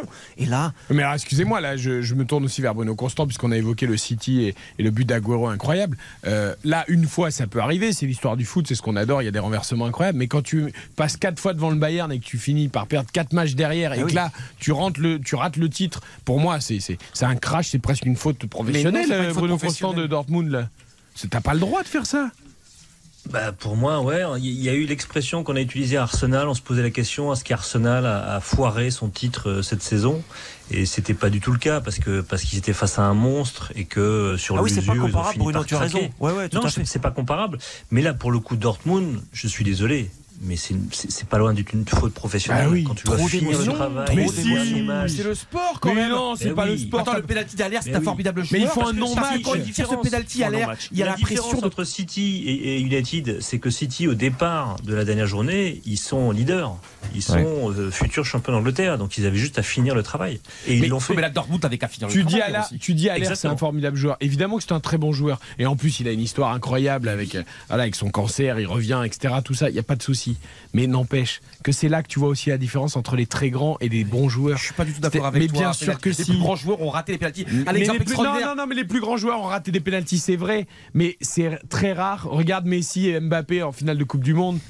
Alors, ça arrivait de Mais, rater euh, dans des grands matchs, hein, attention. c'est hein. Parce que c'est Messi et Mbappé Mais, aussi. mais Allaire, il doit le mettre ce pénalty. Mais Et puis Dortmund ne doit pas prendre 2-0 dire, après Eric, 20 toi, en minutes. amoureux du sport, tu peux pas dire il doit le mettre. Platini a 90 raté un penalty en quart de finale. En de Coupe 86 du Monde. Oui, contre le bien sûr. bien Eric, sûr. moi j'ai un souvenir d'enfance absolument incroyable. C'était la dernière journée. Mais là, il n'y a aucun joueur de Dortmund qui a fait un match à son niveau. C'était la dernière journée. Tu te rappelles, c'était le Barça, le Barça qui jouait un le penalty, mais tu peux pas tous rater un le match. Barça qui jouait le titre contre le Deportivo La Corogne. Donc chacun jouait de son côté. Euh, et, la Corogne a, donc la dernière journée a un penalty par Djukic. Et Djokic rate le penalty. Le Deportivo La Corogne n'est pas champion à la dernière journée pour un penalty. Mais c'est pourquoi on aime le sport Pour ça justement, parce que parce que tu n'es pas. Tu mais il n'y a pas qu'un penalty. Mais oui, c'est ça, le Ils problème. ratent complètement leur match. Chaque fois. Non, mais ils reviennent quand même à 2-2. Il faut avoir du, il faut avoir de la force de revenir à 2-2 Ils quand reviennent t'es à mené 2-2. 2-0. Le deuxième but, c'est à la 97e. 95e avec Zouleux qui frappe du gauche, les yeux fermés, en- avec à moitié un compte favorable. Ils n'ont pas eu une occasion franche du match. ça, pour le coup, c'est la seule chose positive. Mais oui, Que ce soit mais- pas Zule Eric qui offre tellement le titre à Dortmund, sport. c'est quand même la Je seule suis chose. surpris que tu ne comprennes pas les failles et les fêlures et que c'est pas simple. Oui, de, mais quand t'en as un une titre de de champion fêlure, depuis mais quand- des années. Mais quand t'en as une, d'accord, mais quand t'as 15 joueurs qui ont des fêlures et quand t'en as 4 fois dans la saison quand tu passes devant, c'est plus que des fêlures du sport, c'est aussi un manque de, de niveau et de mental. Et non, le, bah, le Dortmund a Non, une équipe c'est- fabuleuse. mais oui, mais c'est juste qu'à un Eh moment oui, donné, mais- Mais à chaque fois qu'elle est passée devant, elle a Ouais, mais perdu. Allemagne, quand elle doit conclure le match, elle conclut pas. ce- t'as cette pieuvre qui est là, qui te mange le cerveau, qui te mange les Thomas Müller, le- la veille, a fait une petite vidéo bien sentie sur les réseaux sociaux en disant Ouh, mais peut-être que 80 000 personnes, ça va peser dans les têtes. Peut-être que Dortmund. Thomas Meunier aussi a fait une vidéo avant, trop il aurait mieux fait de s'abstenir. Non mais là Thomas Müller a, été malin, a été euh, malicieux et puis et puis on s'aperçoit qu'il a Ça- lu il a lu ce qui s'est passé. Alors après il y a eu beaucoup de malchance côté Dortmund, beaucoup de chance aussi côté Bayern malgré Ça ne serait jamais arrivé au Real Madrid, ça, Mathias Valton. Non. Non, mais il a tout résumé. Je déteste ce cynisme. Mais non, mais. Non, c'est quand même un petit nom, hein, parce que euh, Ma- Mathias euh, fanfa- fanfaronne un petit peu moins quand même depuis le match contre c'est- hein, non, mais pas en finale de Ligue des Ah Champions, ligne- attends, fois. on t'entend pas, Mathias. Ta ligne est très mauvaise. On va essayer de te reconnecter. Ça serait pas non, non plus arrivé au Grand Milan ou à la Grande Ah, mais Juve, donc Guillaume donc toi, Séville du tout. 82, la France est coupable. 3, tu mènes 3-1 en prolongation, demi-finale de Coupe du Monde. Donc tu me dis devant les yeux, devant, devant 3 millions d'auditeurs, que donc la, la, la France est coupable en 82. Bah donc tu mènes 3 parce que justement tu mènes 3-1 on n'avait pas l'habitude d'être là dans ces eaux là en France en 82 dans le sport mais c'est merveilleux d'avoir perdu 3-1 et, Séville aujourd'hui c'est le deuxième match le plus important de l'histoire du sport français après c'est pas 98 tout à fait comparable pour moi. Attends, tu mets 3 en prolongation, ne me dis pas, il reste un quart d'heure. Donc ton, ton, ton, ton- ton- Oui, mais dans l'attitude, il n'y a pas de. Tu vois, je pense que la France est plus coupable contre la Suisse. Avec Pogba qui fait le robot et qui danse parce qu'il a marqué un but Ah, et qui pendant 5 minutes ne fait rien d'autre que danser. Euh, voilà, en 82, c'était pas le cas. Oh, mais là, tu. Ah, j'adore. Et non, mais l'attitude n'est pas la même. Je te mets dans le corner, Mais je te mets non, dans l'attitude n'est pas la même. T'as plus. L'attitude n'est pas la même. Encore fallait-il, messieurs, derrière, que on parlait du Real, on parlait du Milan AC ou de la Juve ou, qui- ou que sais-je, encore fallait-il que le Bayern, à 10 minutes de la fin, alors qu'il est, euh, il est en échec contre Cologne. Goretzka vient d'entrer, Thomas, euh, Thomas Tuchel, l'entraîneur, se dit Goretzka vient d'entrer, je vais le sortir maintenant, je vais mettre euh, Jamal Moussiala à la Mais place. Moussiala, c'est le talent. Coup de c'est génie, ça. Ah oui, bien sûr. Non, mais c'est ça qui est bien, c'est que, en fait, moi, ce que je trouve très fort, et l'image est, est dramatique, ce sont les, les larmes de, de Jude Bellingham qui, sont, qui, qui font très très mal. Mais, mais à contrario, c'est peut-être l'autre joueur le plus talentueux Ah oui. euh, Ah oui. du, du- du football euh, allemand et en l'occurrence du, du- Bayern, Jamal Musiala qui, de par son talent, simplement fait la différence sur un enchaînement de classe. Et, et- Ce but, et- il, et est, pour il, est, ça, il, est, il est- et pour ça, on est heureux. C'est qu'on on a un Jude Bellingham qui est peut-être le joueur le plus talentueux de Dortmund, qui devrait signer au Real Madrid. On va avoir Mathias dans quelques instants qui devrait nous confirmer tout ça. Et Jamal Musiala, qui est l'un des, des joueurs qui est l'avenir de la, de la Mannschaft. Donc c'est beau. En attendant euh, que Mathias revienne, euh, on peut poser la question à Bruno Constant. L'Angleterre n'arrive pas à faire revenir la pépite euh, au pays. Il va partir en Espagne, euh, Jude Bellingham? Bah, a priori, oui, ça ça fait déjà quelques semaines que c'était un peu le- la tendance parce que le, le favori pour l'accueillir c'était Liverpool, que visiblement des échos qu'on a, c'est que le joueur voulait aller à Liverpool. Euh, que le club de Liverpool était en mesure de le recruter en termes de, de salaire, de contrats proposés, de projets sportifs, mais visiblement le père de Jude Bellingham, qui a une grosse influence et qui visiblement n'a pas qu'une influence euh, sur le, le joueur, mais aussi sur le montant du transfert et tout ce qui va autour du transfert, eh ben, a eu le dernier mot. Mais on parle, Mais Mathias, après, va nous le confirmer, mais on parle d'environ c'est peut-être 100 une millions. tendance, hein. Liverpool peut pas le. c'est peut-être aussi une tendance d'un choix de, de joueur qui veut d'abord aller au Real Madrid avant d'aller dans le plus grand championnat ou le championnat où il y a la plus de densité, son championnat à lui. Parce qu'il est encore très très jeune. Non, mais il est quand même très très jeune. Avant, avant Tu veux dire pour clubs pas avoir toute la pression du pays? Non, je, je vais prendre le, le- le- la comparaison avec Cristiano Ronaldo. Avant l'Angleterre, où il y a quelques années, il y a 15 ans, la Première Ligue était un tremplin pour les- la Liga, parce qu'il y avait les deux plus grands clubs du monde, le Barça et le Real. Et c'était le cas de Cristiano Ronaldo qui avait fait United pendant euh, 4 ans ou 5 ans avant d'aller au Real. Et aujourd'hui, on va peut-être au Real ou au Barça avant de rejoindre la Première Ligue. Je dis peut-être, je dis peut-être c'est une tendance qui va, euh, qui va arriver. Oui. C'est une petite question par rapport aux, émotions, parce que oui, comme hier, j'étais, vous savez, euh, à Lens en reportage, je n'ai pas pu voir ce scénario de dingue en Allemagne. Qu'est-ce que vous avez ressenti tous là autour du micro? Vous êtes des passionnés quand il y a eu cette frappe incroyable et donc ce, ce but donc de, de Musiala. Vous avez explosé? Vous avez, c'était comment? Je peux te donner une référence que j'avais à l'esprit moi en, direct, c'est que en 2001, euh, le, Bayern marque un but d'égalisation. euh, je crois que c'est contre Hambourg, qui lui donne le titre alors que Schalke est devant. Le Schalke doit gagner. Schalke sera le champion dans les cœurs pour tout le monde et le Bayern vient chercher un coup franc de raccro à la fin la 80 enfin à la fin dans les arrêts de jeu et on a cette référence dans la tête euh, en, en Allemagne donc ça fait penser à ça c'est-à-dire que tu as un champion de l'émotion tout le monde va donner à Dortmund le titre de l'émotion, mais derrière tu as un champion dans, dans les Le tablettes, dans, ouais. dans les, dans les livres. Onzième titre consécutif. Hein. Oui, Le tout en changeant d'entraîneur. Non mais il faut Exact, même, voilà, comment Exact, t'étais- Ah, moi, j'étais effondré. Ouais, toi, t'es en plus un amoureux du, de, du- de Dortmund. Ah oui, non, mais, Non, moi- mais il y a moi- beaucoup de monde qui était Non, moi, effondré, pour je pense. j'étais effondré parce que euh, le Bayern est, loin quand même de réaliser la meilleure saison de, de, de- de son histoire depuis de nombreuses semaines maintenant. Depuis l'arrivée de Thomas Tuchel, c'est quand même très compliqué. Plus de défaites depuis que Tourelle est là que pour tout le passage de Nagelsmann. Et franchement, Dortmund a eu tellement les, les occasions de, de passer devant, même de creuser l'écart avant. Je repense à un but de Giovanni Reina marqué au bout du temps additionnel où, où tu te dis, bon, allez, c'est fini, ça y est, ils sont passés devant, ils vont aller chercher le titre. Et puis derrière, ils se font égaliser. Et, en fait, c'est un peu l'histoire de Dortmund cette saison, mais c'est c'est un club qui est fantastique. Et, et Malen fait une fin de saison fantastique, remarquable, où il enchaîne but sur but. Il Ça passe y est, décisive. acclimaté, ouais, terrible. Euh, et on se dit, cette équipe, elle nous enchante. En fait, quand on aime le foot, on a envie de, de voir cette équipe aller euh, chercher le titre. Elle nous a enchanté en 2011. Euh, sous Jürgen Klopp, bien sûr, on s'en souvient tous. C'était fantastique. Et, euh, et on a envie de revivre ça. Et là, on se disait, c'est pour maintenant. Et non, en face, tu as le, le- le réalisme glacial euh, d'un Bayern qui est toujours là. Quoi qu'on puisse et en vous- dire, ils sont toujours là. Et vous me voyez. Ah, Mathias Valton est de retour, donc c'est bien, on va pouvoir lui demander la confirmation, Mathias. on était en train d'évoquer Jude Bellingham, voilà, Real, il n'y a plus quasiment aucun doute, il sera bien au Real la saison prochaine? Il y a des doutes. Euh, Ah. c'est pas- officiel. C'est bien, c'est bien. Après, euh, ce qu'on dit ici à Madrid, c'est que euh, Jude Bellingham, euh, en gros, a donné son accord verbal aux dirigeants du Real Madrid. Les, dirigeants du Real Madrid sont allés cette semaine voir les dirigeants du, de- du Borussia. Ils ont des d'excellentes relations depuis euh, très très longtemps. On avait déjà parlé euh, dans cette émission de, de- de- des relations qu'ils ont. Ils ont prêté des joueurs à Dortmund. Euh, après, le Real ne veut pas payer non plus des sommes mirobolantes.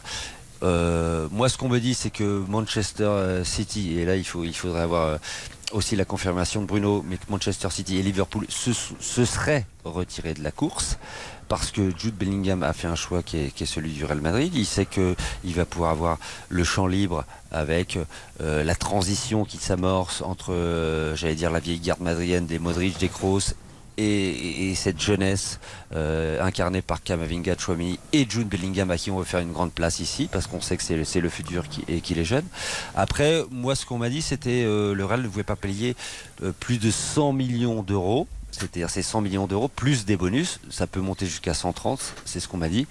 Et, et, euh, on on attend de voir. Mais en tout cas, la priorité estivale du Real Madrid, c'est Jude Bellingham. Ça fait deux ans, voire plus, qu'il euh, traque, si je, je- j'use un. C'est pas Kylian Mbappé, c'est plus.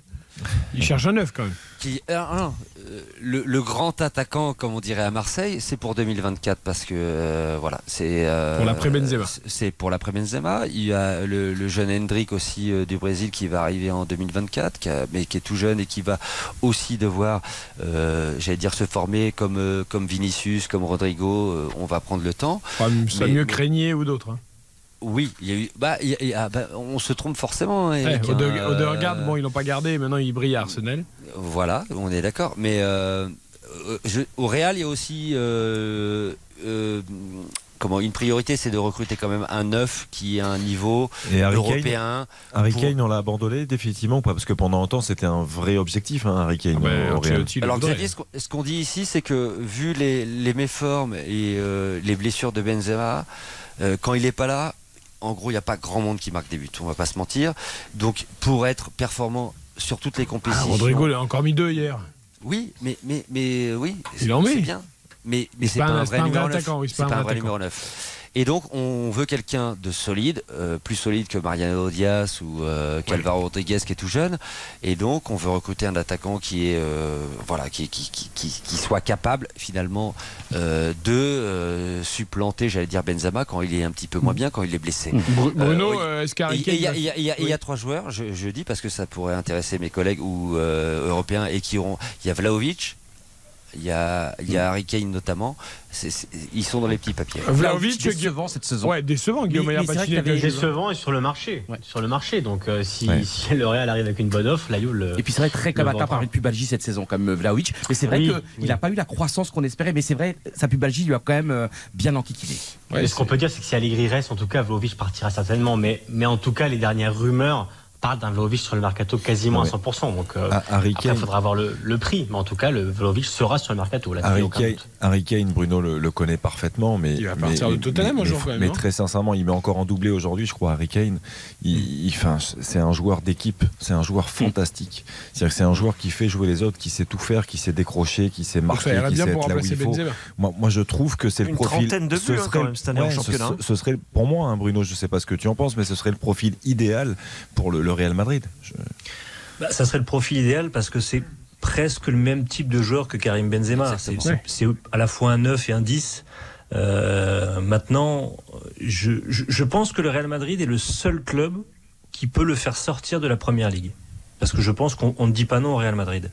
Après, si c'est pour arriver et être la doublure de Benzema, qui malgré tout peut quand même faire sa, sa trentaine de matchs, et je vois pas les deux joueurs en plus compatibles, je vois pas ce qu'il irait faire au Real Madrid. Mais après, il, il est- là, il y, a, il y a quand même une grosse incertitude autour d'Harry Kane. Sur son avenir, il n'est il est pas encore écrit qu'il quittera Tottenham à, à- à la fin de la saison. Il lui reste un an de contrat. Il se dit que peut-être il irait au bout de sa dernière année de contrat, même si c'est un flou absolu autour du club, parce qu'on ne sait toujours pas qui sera l'entraîneur sur le banc la saison prochaine.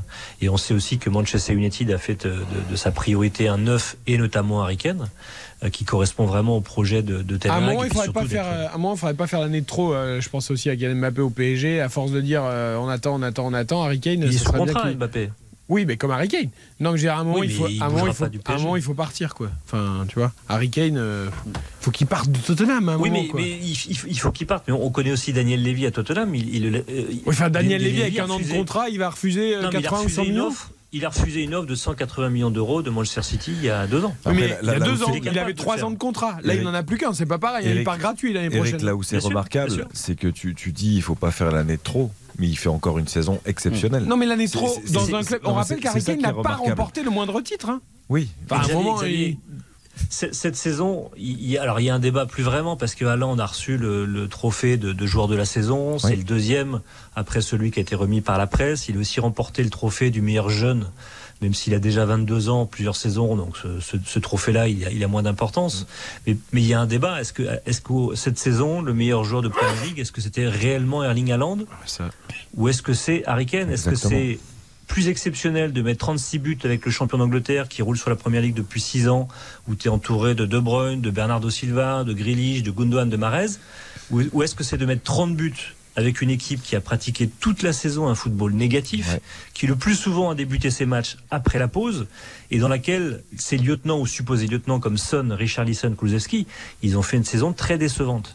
Et ça, c'est la saison d'Harry Kane. Pour moi, c'est le meilleur joueur de la première ligue, Ouais. au-dessus Ah. Il y a débat. Euh, je voudrais, on parlait tout à l'heure de, de fautes professionnelles de Dortmund et de, de- de grands matchs qui peuvent tourner. Je voudrais qu'on évoque rapidement quand même avec euh, Guillaume Pacini l'Inter Milan qui sera l'adversaire de Manchester City en finale de la Ligue des Champions. Magnifique. On a un peu l'impression que pour City c'est comme euh, Dortmund, il n'y a plus qu'à conclure euh, après avoir éliminé le Bayern et le Real. euh, tout le monde les donne vainqueurs de la Ligue des Champions et tout ça. On a déjà un peu parlé. Euh, mais Oui. bon, Guillaume, tu me confirmes, hein, l'Inter est sur une sacrée dynamique de fin de saison. Là, ils se sont qualifiés officiellement pour Ligue des Champions via le championnat en battant l'Atalanta. Et cette finale, euh, il compte bien aller la, la Titi. Hein Alors, c'est sûr que sur le papier, l'Inter n'est pas favorite, mais au fil des matchs, on retrouve quand même une Inter qui, en tout cas, sera à 100%, on l'espère, à Istanbul. C'est six victoires lors des sept derniers matchs en Serie A. Euh, c'est une victoire évidemment en, en demi-finale de la Ligue des Champions dans le derby et deux, deux victoires assez nettes. C'est une victoire de la Coupe d'Italie contre la Fiorentina, Johan l'a commenté. Donc euh, c'est vraiment une Inter qui arrive au meilleur de sa forme parce que physiquement ils sont impressionnants. On a un Romelu Lukaku aussi qui encore contre l'Atalanta hier a été exceptionnel avec Lautaro. Il y a ce fameux duo, la Lula qu'on retrouve. Donc je ne sais pas si l'Inter parviendra à renverser City, qui est pour moi vraiment un rouleau compresseur, mais en tout cas l'Inter va y arriver à 100% et on commence quand même. Alors j'ai pas envie de dire à y croire, mais on sent que l'Inter peut embêter City parce que vraiment on a une équipe qui est impressionnante sur le dernier match. Donc euh, Sur un match, il y a hein, on quelques. Attends, oui, l'Inter est- exactement. Non, mais sur un match, c'est beaucoup plus facile entre guillemets sur deux. bien sûr. Voilà, L'Inter est que l'équipe dire. parfaite pour enquiquiner et surtout parce que j'adore avec l'Inter, c'est ce caractère, c'est des joueurs, tu vois, des Lautaro Martinez, des Zeko, le Barella, tu vois, qui a un caractère absolument extraordinaire. Lautaro exceptionnel, Johan. hein. Lautaro Martinez, Exceptionnel, mais, c'est des et encore, une fois, mais et ça tu- genre c'est tu- l'équipe. Tu de- parles bon, du secteur offensif, Yo. Comment Ouais. Tu parles du secteur offensif. Bah, derrière, il y a des vieux qui mettent des brins.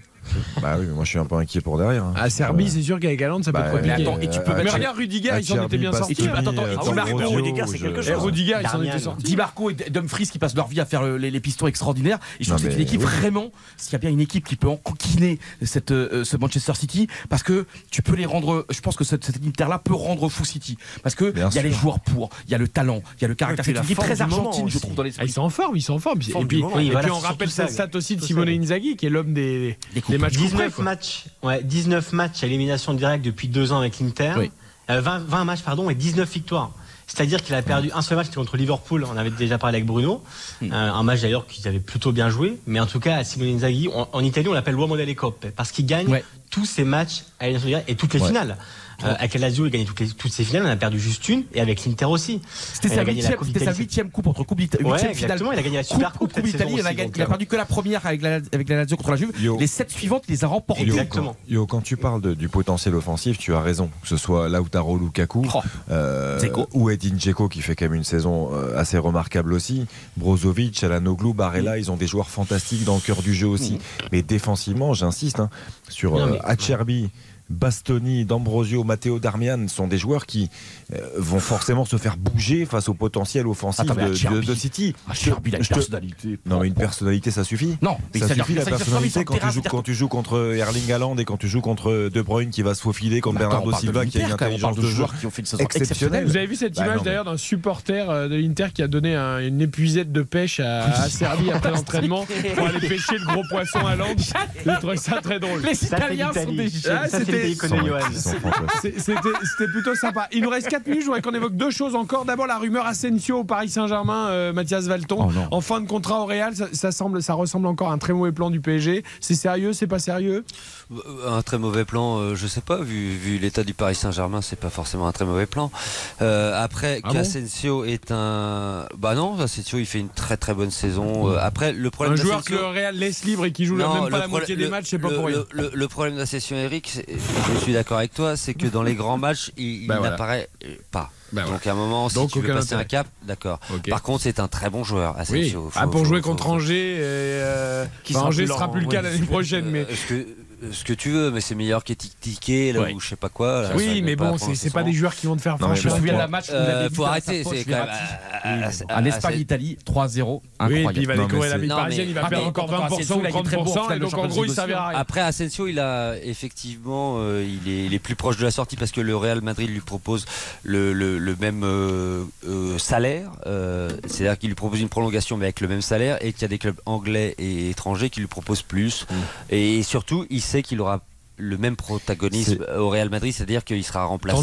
Euh, Bah oui. C'est- Voilà. un joueur qui a un talent fou. Moi, Oui, bah, j'adorais ce joueur quand je l'ai vu débuter au Real. C'est un joueur fantastique. Il a eu de graves blessures qui l'ont freiné dans, son, Exactement. dans sa progression. Il, il revient bien. Il fait quand même une saison de Il fait qualité. une très belle saison. Mais Après- le PSG n'a pas besoin d'un beau Non, mais joueur, après, le PSG a besoin de joueurs mais qui sont forts. C'est là où je voulais en venir. Pour moi, ça reste un joueur de, de complément.